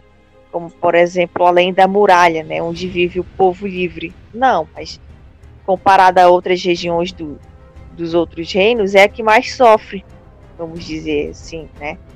E numa na eminência de uma batalha secular, de vida ou morte, seriam os primeiros a morrerem. E sem ajuda externa, como é que ia ficar esse pessoal, né? Tipo, eles iriam precisar fugir. Aí com o norte independente, eles iriam precisar de todo aquele protocolo de pedir, pedir asilo, né? Pedir ajuda. E se de repente um outro, um outro castelo, outro reino negar? E aí? É, é desvantagem, é desvantagem. Então, foi uma coisa, como a Luciana disse, foi desnecessário ter colocado esse, esse plot aí na última temporada com seis episódios, gente. Tudo isso era para ter sido resolvido na sétima temporada, né? Porque essa temporada deveria ser só sobre a longa noite, né? Mas infelizmente eles trocaram tudo, resolveram fazer do jeito deles e não foi bem aceito. É. O que é triste, né? É muito triste ver o que eles fizeram. E esse negócio da, da independência do norte, ele é puro fanservice. Ele é só isso, sabe? Não. É, é uma coisa que a gente já vê nos livros que, né, que, que eles estão dispostos a, a terem um rei, a seguirem, né, um rei no trono de ferro e tudo. Então, assim, é, é é mais assim, eles deixaram essa independência do norte para justamente ser uma coisa para já jogar contra a Daenerys, sabe? De é, a Daenerys, ela é cruel, ela é uma tirana, é, ela não vai dar independência do nó pro norte porque ela quer que todo mundo se ajoelhe e obedeça ela, que não é errado, né? É uma rainha, uma conquistadora, ela querer um, um reino que, faz, que já era parte antes dos Sete Reinos, né? Voltar ali a ser do comando dela não é errado. Mas a série transformou isso no, na pior coisa do mundo e que também é outra coisa que é completamente eles distorcendo, porque foi lá na sexta temporada a Daenerys deu a independência das Ilhas de Ferro, né? A Yara e o Tion, eles né, eles, eles já tinham o reino deles ali, o pedaço deles era independente já e estavam ali lutando em Esters. E a Daenerys ainda tinha dito pro Tyrion que se outro reino quisesse pedir independência, ela iria sentar e iria conversar para ver o que queriam fazer. E aí simplesmente chega ali na oitava temporada e acabou. Agora Daenerys não quer conversar mais com ninguém, né? não tem mais independência, sendo que a Yara ali estava já com as Ilhas de Ferro independente. Então, é, até eles seguirem nisso de querer forçar essa independência nortenha, é, é muito já de querer jogar mais uma coisa contra a Daenerys. E é bem como a Luciana disse, acabou que a oitava temporada ela se tornou tudo em volta da Daenerys, né? Porque tudo teve que ser distorcido, tudo teve que ficar contra e sendo moldado para que no final a Daenerys tivesse aquele fim. Então acabou que tudo se tornou sobre a Daenerys. É. Talvez não esperassem esse efeito, né? Mas foi o que aconteceu. Eu acho realmente que eles não esperavam. Acho que eu acho sinceramente que eles acreditavam que a gente ia comprar, né, o que eles escreveram, porque são duas pessoas extremamente arrogantes e que tomam sua própria audiência como idiota, né, como burra. Tanto que no final de tudo tentaram jogar a culpa em cima da audiência, né? A gente que não entendeu, a gente que não viu, a gente que não aceitou, né? Enfim. Dois idiotas. Só isso. É, algo mais não, sobre não. isso? A revolta. é, então, eu separei mais um tópico que é a conversa da Melisandre e da área. Se vocês quiserem comentar alguma coisa, tem aquela coisa dos olhos que elas repetem, fala para das cores dos olhos, que parece que tem uma inversão, né? Parece que na primeira vez que ela e a área se encontram, a, o último olho que a Melisandre fala, fala é verde. Muitas pessoas teorizavam que a área ia matar a, a Cersei, né? Mas parece aqui que a Melisandre, quando fala de novo na profecia, entre aspas, o último olho que ela fala é azul. Algum comentário sobre é, isso? Essa cena aí da Melisandre da área uma coisa aleatória do episódio, eu diria. É mais é para preencher linguiça e para para dar e para dar, né, a, o, o desfecho do da, da longa noite nas mãos da área, né? Principalmente quando toca a parte do, dos olhos, né? Ela disse isso para área na terceira temporada. Eu não me lembro dela falar olhos castanhos, não. Mas realmente ela inverte a ordem, né? Porque até então ali, na terceira temporada, o Martin estava nas produções da série, né? Estava na supervisão. Então, até então, o, o plano seguia com, conforme nos livros, né? A área vai matar alguém de olhos verdes, alguém importante. Eu acho que vai ser a Cersei, né? Ou o Jamie, não sei, né? Não tem como como saber ainda essa parte dos livros, mas eu chuto que pode ser a Cersei mesmo. Enfim. É, e... Mas eu acho que essa profecia não tem no livro. Não, não pior tem. que não. Esse daí da, da área matar a Cersei, eu digo pela profecia mesmo, é do Valonqar. Que ela é uma, candid... que ela é uma candidata, ah, tá. né? A profecia fala o irmão mais novo. E a área, ela é a irmã mais nova da Sansa, né? Que foi uma pessoa que foi diretamente prejudicada pela Cersei, né? E a Arya, filha do Ned Stark, a filha mais nova do uhum. Ned Stark, que ela também foi responsável pela morte, enfim. Esse encontro da Arya com a Melisandre nem sequer existe nos livros. Eu não lembro disso, não. Acho que não, né? Não tem. Não, não, não tem, porque, eu, porque o plot do Gendry na série é o do Edric. Então, quem é levado para o castelo é o Edric, né? O, o Gendry nem nunca Verdade. se encontrou com a Melisandre. Foi uma coisa. É, porque eles não incluíram os, os outros bastardos do Robert na série também. O Gendry preencheu a lacuna de todos eles. Enfim.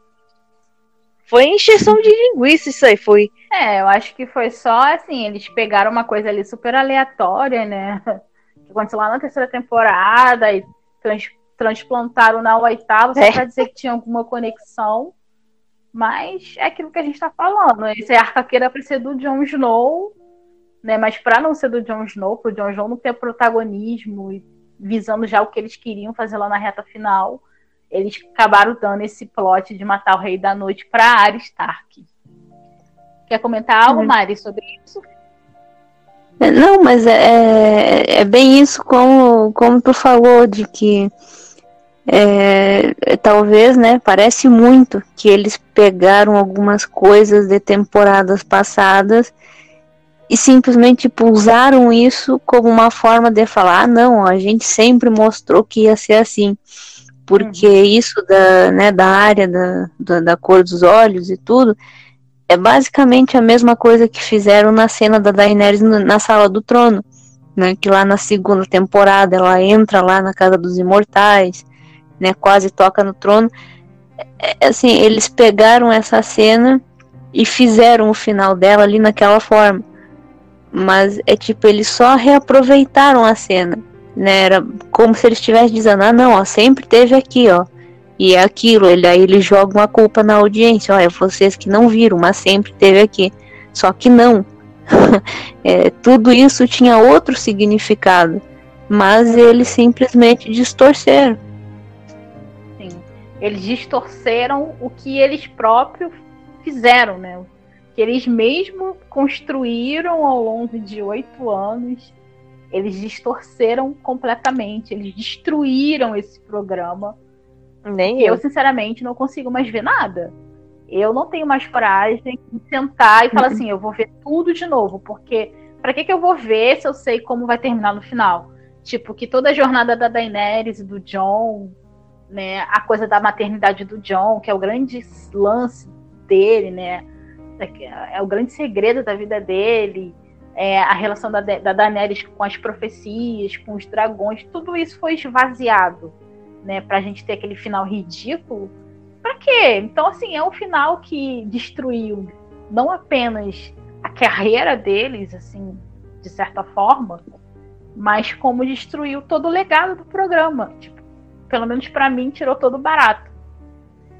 Não me vejo mais sentando para ver nada de Games of Thrones, porque não vai fazer sentido no final. Então, para que perder tempo? É, se, tipo, não é como Breaking Bad, que é uma referência de série que terminou é, de forma espetacular, já fazendo o jabá aqui. É, você você é muito comum você encontrar na internet uma, uma pessoa dizendo que está assistindo Breaking Bad pela quinta vez. E você sempre encontra algo novo. É incrível. Eu tô assistindo, né? A Luciana tem que começar a segunda temporada, inclusive. Eu ainda tô lá a primeira, mas eu vou voltar a assistir sim. Sim. Enfim, essas séries boas, né? Como também Brooklyn Nine-Nine, é, de comédia. Outras séries boas aí que, que tem desfechos bons e valem a pena você assistir mais uma vez, né? Não é como essas séries. Game of Thrones deixou um gosto amargo nas pessoas. As pessoas, assim, tem gente que comenta na internet que tem até traumas de começar uma nova série e ela acabar ruim, ou seja, de uma referência de excelência, Game of Thrones passou a ser uma referência de ruindade, de fracasso, né? Foi isso que eles conseguiram deixar, né? E perderam Star Wars por isso, porque, olha, os fãs de Star Wars são muito chatos, né? A gente vê que a cada ano que lança um filme aí é um alvoroço, né? Uma chuva de críticas e brigas e tal, né? Imagina eles terem que lidar com esse povo exigente. Não iam conseguir, né? Não conseguiram lidar com as críticas de Game of Thrones, né? Imagina uma saga dessa que é bem mais antiga. Mas tiveram que merecer, né? É o que eles merecem. É. Já falando aqui como Danizete, né, gente? Daqui a pouco deveriam é. ser presos. Mari, tem algo mais a acrescentar? Não, não. Então, o próximo bloco seria sobre as mortes, mas a gente já adiantou algumas. Aí eu vou falar aqui e vocês comentam, né, o que vocês acharem que precisa comentar ainda. Tem a morte do Ed Doloroso, que a Vanessa já falou bastante, né, para proteger o Sam. Tem a morte também do Beric Dondarrion, que é para ajudar a área a fugir, para que ela mate o Rei da Noite. Tem a morte do Jora, né? Que ele morre. Essa, essa parte é um dos poucos momentos do episódio que eu gosto, que é quando a Dani pega aquela espada lá de é, vidro de dragão para poder lutar. E tem a morte também do Phil Greyjoy, que eu achei. Não achei uma morte. Ao mesmo tempo que eu achei satisfatório a, o arco dele sendo fechado, um dos poucos, mas a maneira como ele morreu eu achei patética. E aí, queria saber se vocês têm algo a comentar sobre essas mortes. Algumas a gente já comentou, mas. É, a morte do Jor é a única coisa que me fez chorar nesse episódio. É, foi do, da Daenerys ali, é, ela lutando ali com a espada, é, é simplesmente incrível, né? É uma, é, é uma coisa, é, é, é demais aquilo né? E, e o Jora também morrendo, protegendo ela. Nessa né? cena, assim, ela ali, né, sozinha, ela é, é muito é triste e bonita. Né? No fim chega o Dogon, vai ali, consola Daenerys, enfim. É, essa parte é bem bonitinha e essa é a única parte que me fez chorar também, porque o resto é simplesmente lixo, né? E, e o Tion também, eu eu, eu gostei dele, né? Não da forma que ele morreu, mas né, dele ali, eu gostei né, da forma que acabou o arco é, dele o filme, Vanessa. O filme, de certa forma, teve uma redenção ali com o Bran, tudo que ele fez no passado. Eu achei muito poético aqueles últimos momentos, né? E principalmente quando o Bran fala, você é um bom homem, né? Eu não sei como vai ser uhum. o desfecho do filme nos livros, mas ele também está em um arco de redenção, né? Aliás, ele já passou pelas piores partes desse arco, né? Que é toda aquela vivência traumática, né? E sádica na mão do Hansei, que tem coisas ali que são simplesmente absurdas que o filme viveu na pele, né?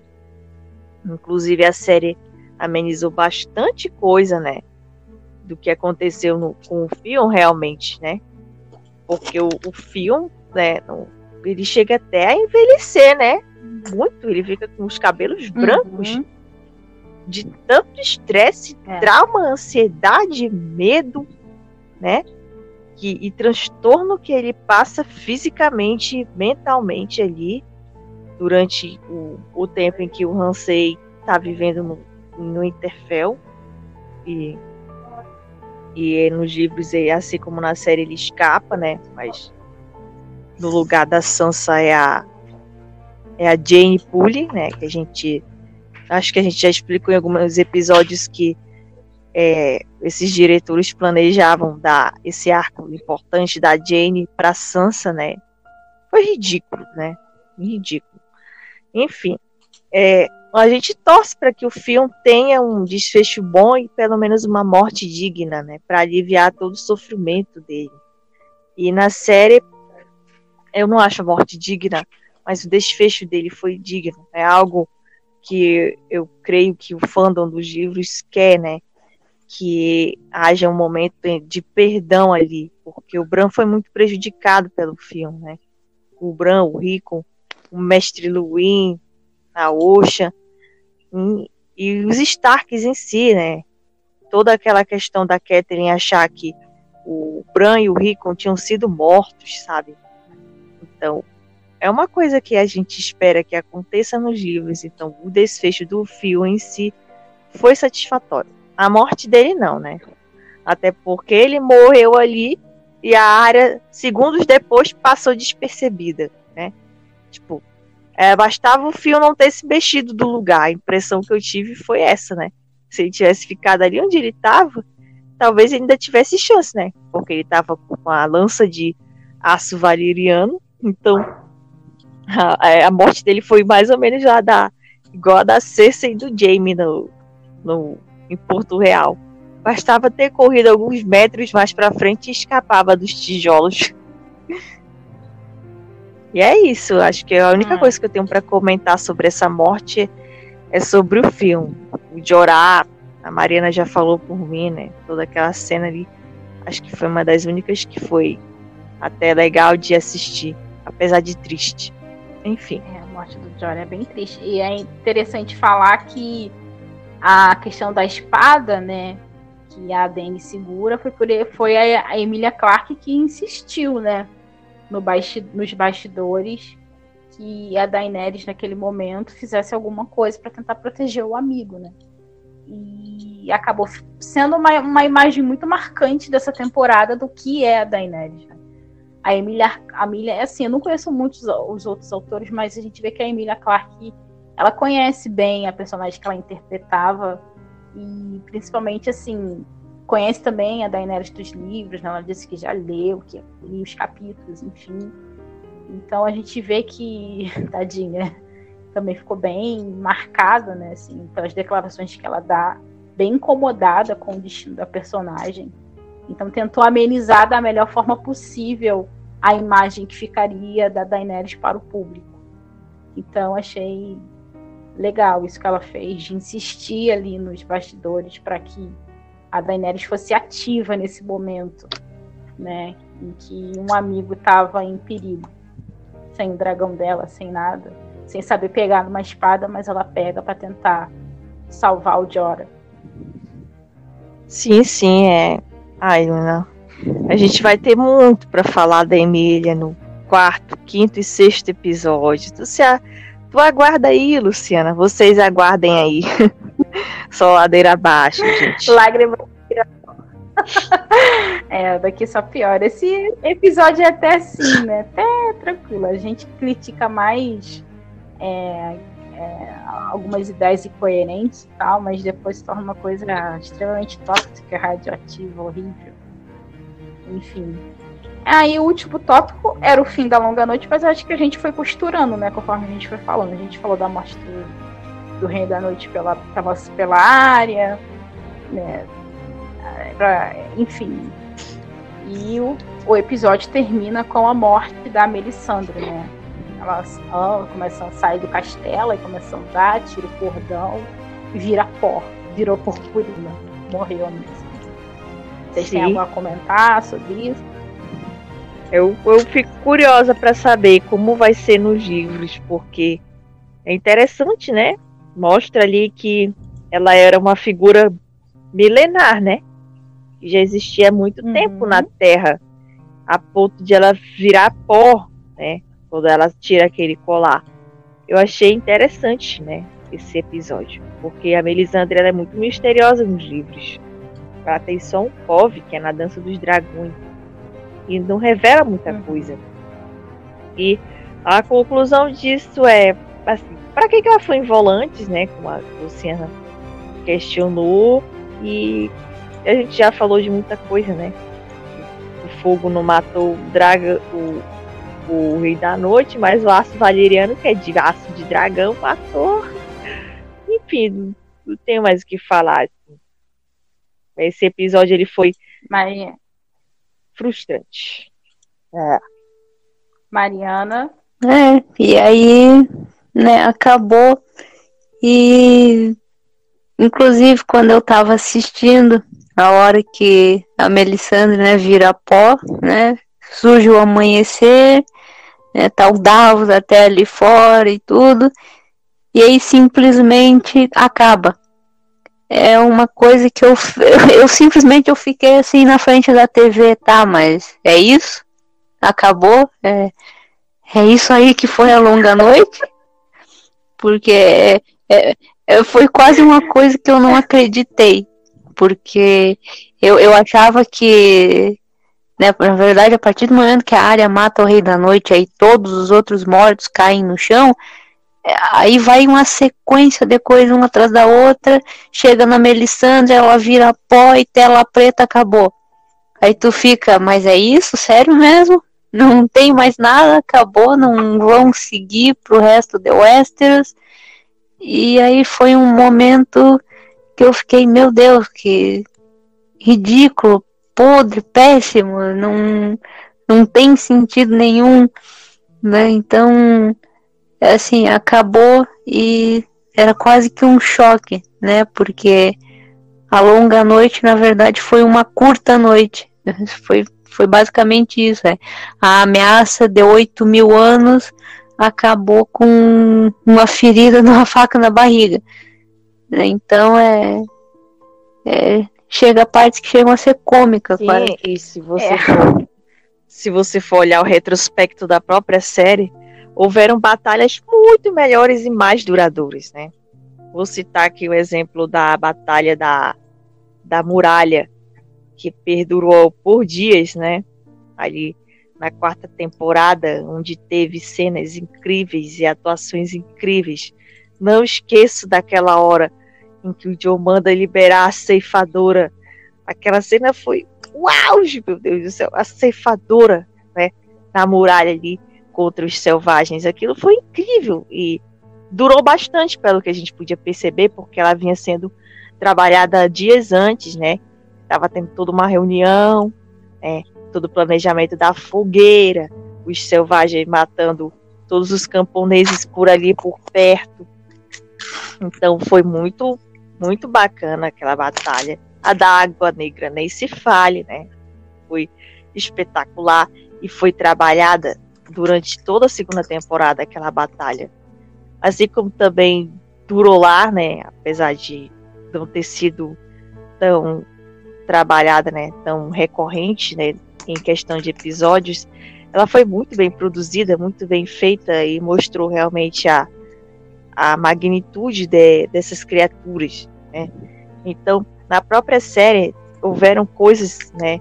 Muito melhor é, efetuadas, né, do que essa batalha que vinha sendo é, vinha prometendo, né, ser a maior de todas, né?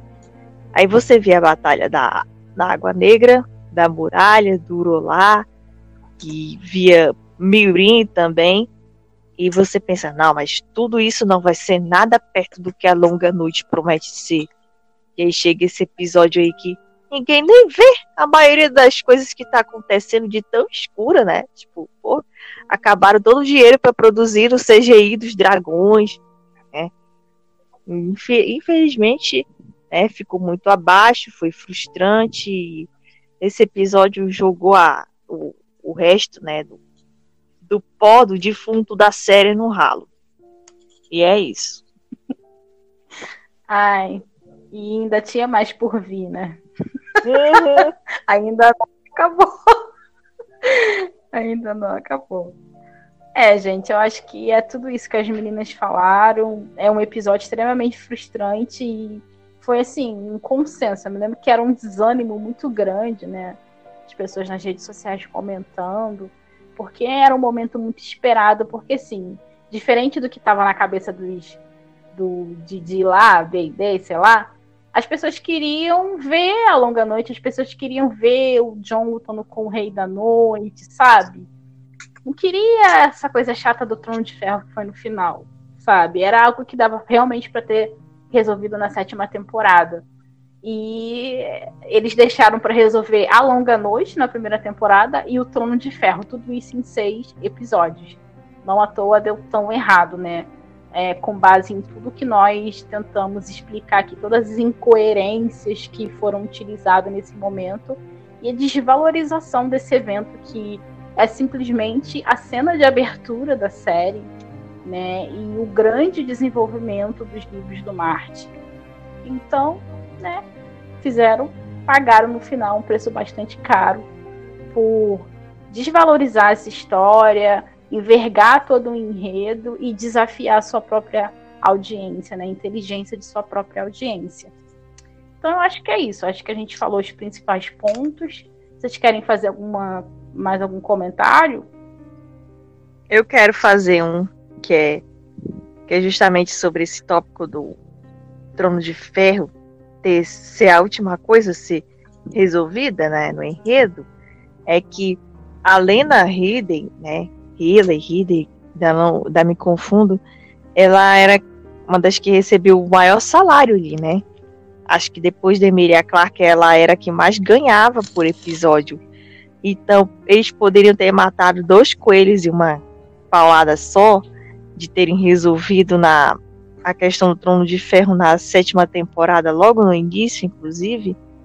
que é, eliminaria alguém que estava ganhando muito dinheiro, né? Ou seja, você já aliviava o bolso, vamos dizer assim. Né? Você dava um encerramento digno para Cersei, né? E daí em diante já seriam só questões sobre o trono de ferro e todas essas intrigas, né? Como ia ser o reinado, como ia ficar o reino, né?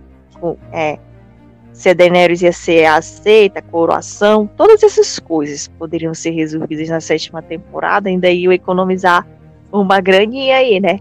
Mas tipo, é que resolveram levar a Cersei até o último episódio da oitava temporada. Sendo que dessa oitava temporada ela foi inútil, porque mais da metade da série ela ganhou, literalmente, 1 milhão e 200 dólares para ficar olhando e tomando vinho. Foi isso. então, esses caras eles foram muito é, patetas, né? Vacilaram demais, cara. Sério. Eles, pô, a série ela já não vinha muito bem, né? Das pernas desde a sexta temporada e da sétima, que já vinha recebendo muitas críticas. Ao invés deles melhorarem e encerrarem com um, um nível a mais que eles tanto queriam, né? Mas não, eles resolveram encerrar com mais F, mais G, H, I, J. Pioraram a. Pioraram que já estava ruim. Então, é, pagaram o preço, né? o preço do, do dragão, vamos dizer assim. Pois é. O dragão não esquece. É, o dragão, ele não esquece. E acho que é só isso que eu tenho para falar. Bom, gente, Não. então é isso. Esse foi mais um podcast da Tinda Análise Brasil. É, nós esperamos que vocês tenham gostado. É, Para acompanhar os próximos capítulos é, né, da nossa discussão sobre essa, esse retorno que nós estamos fazendo é, à oitava temporada, é, siga a gente aqui no Spotify, no Google Podcast, no, né, assim, para poder escutar ou na plataforma que você tem preferência para poder estar tá escutando, para poder estar tá ouvindo. É, acompanhe também a gente nas redes sociais. Nós, também, nós estamos no Facebook, no Instagram, no, Instagram, no Twitter. É só procurar Curtindo Daenerys Brasil. É, muito obrigado a todos pela companhia. Até o próximo episódio. Dracarys.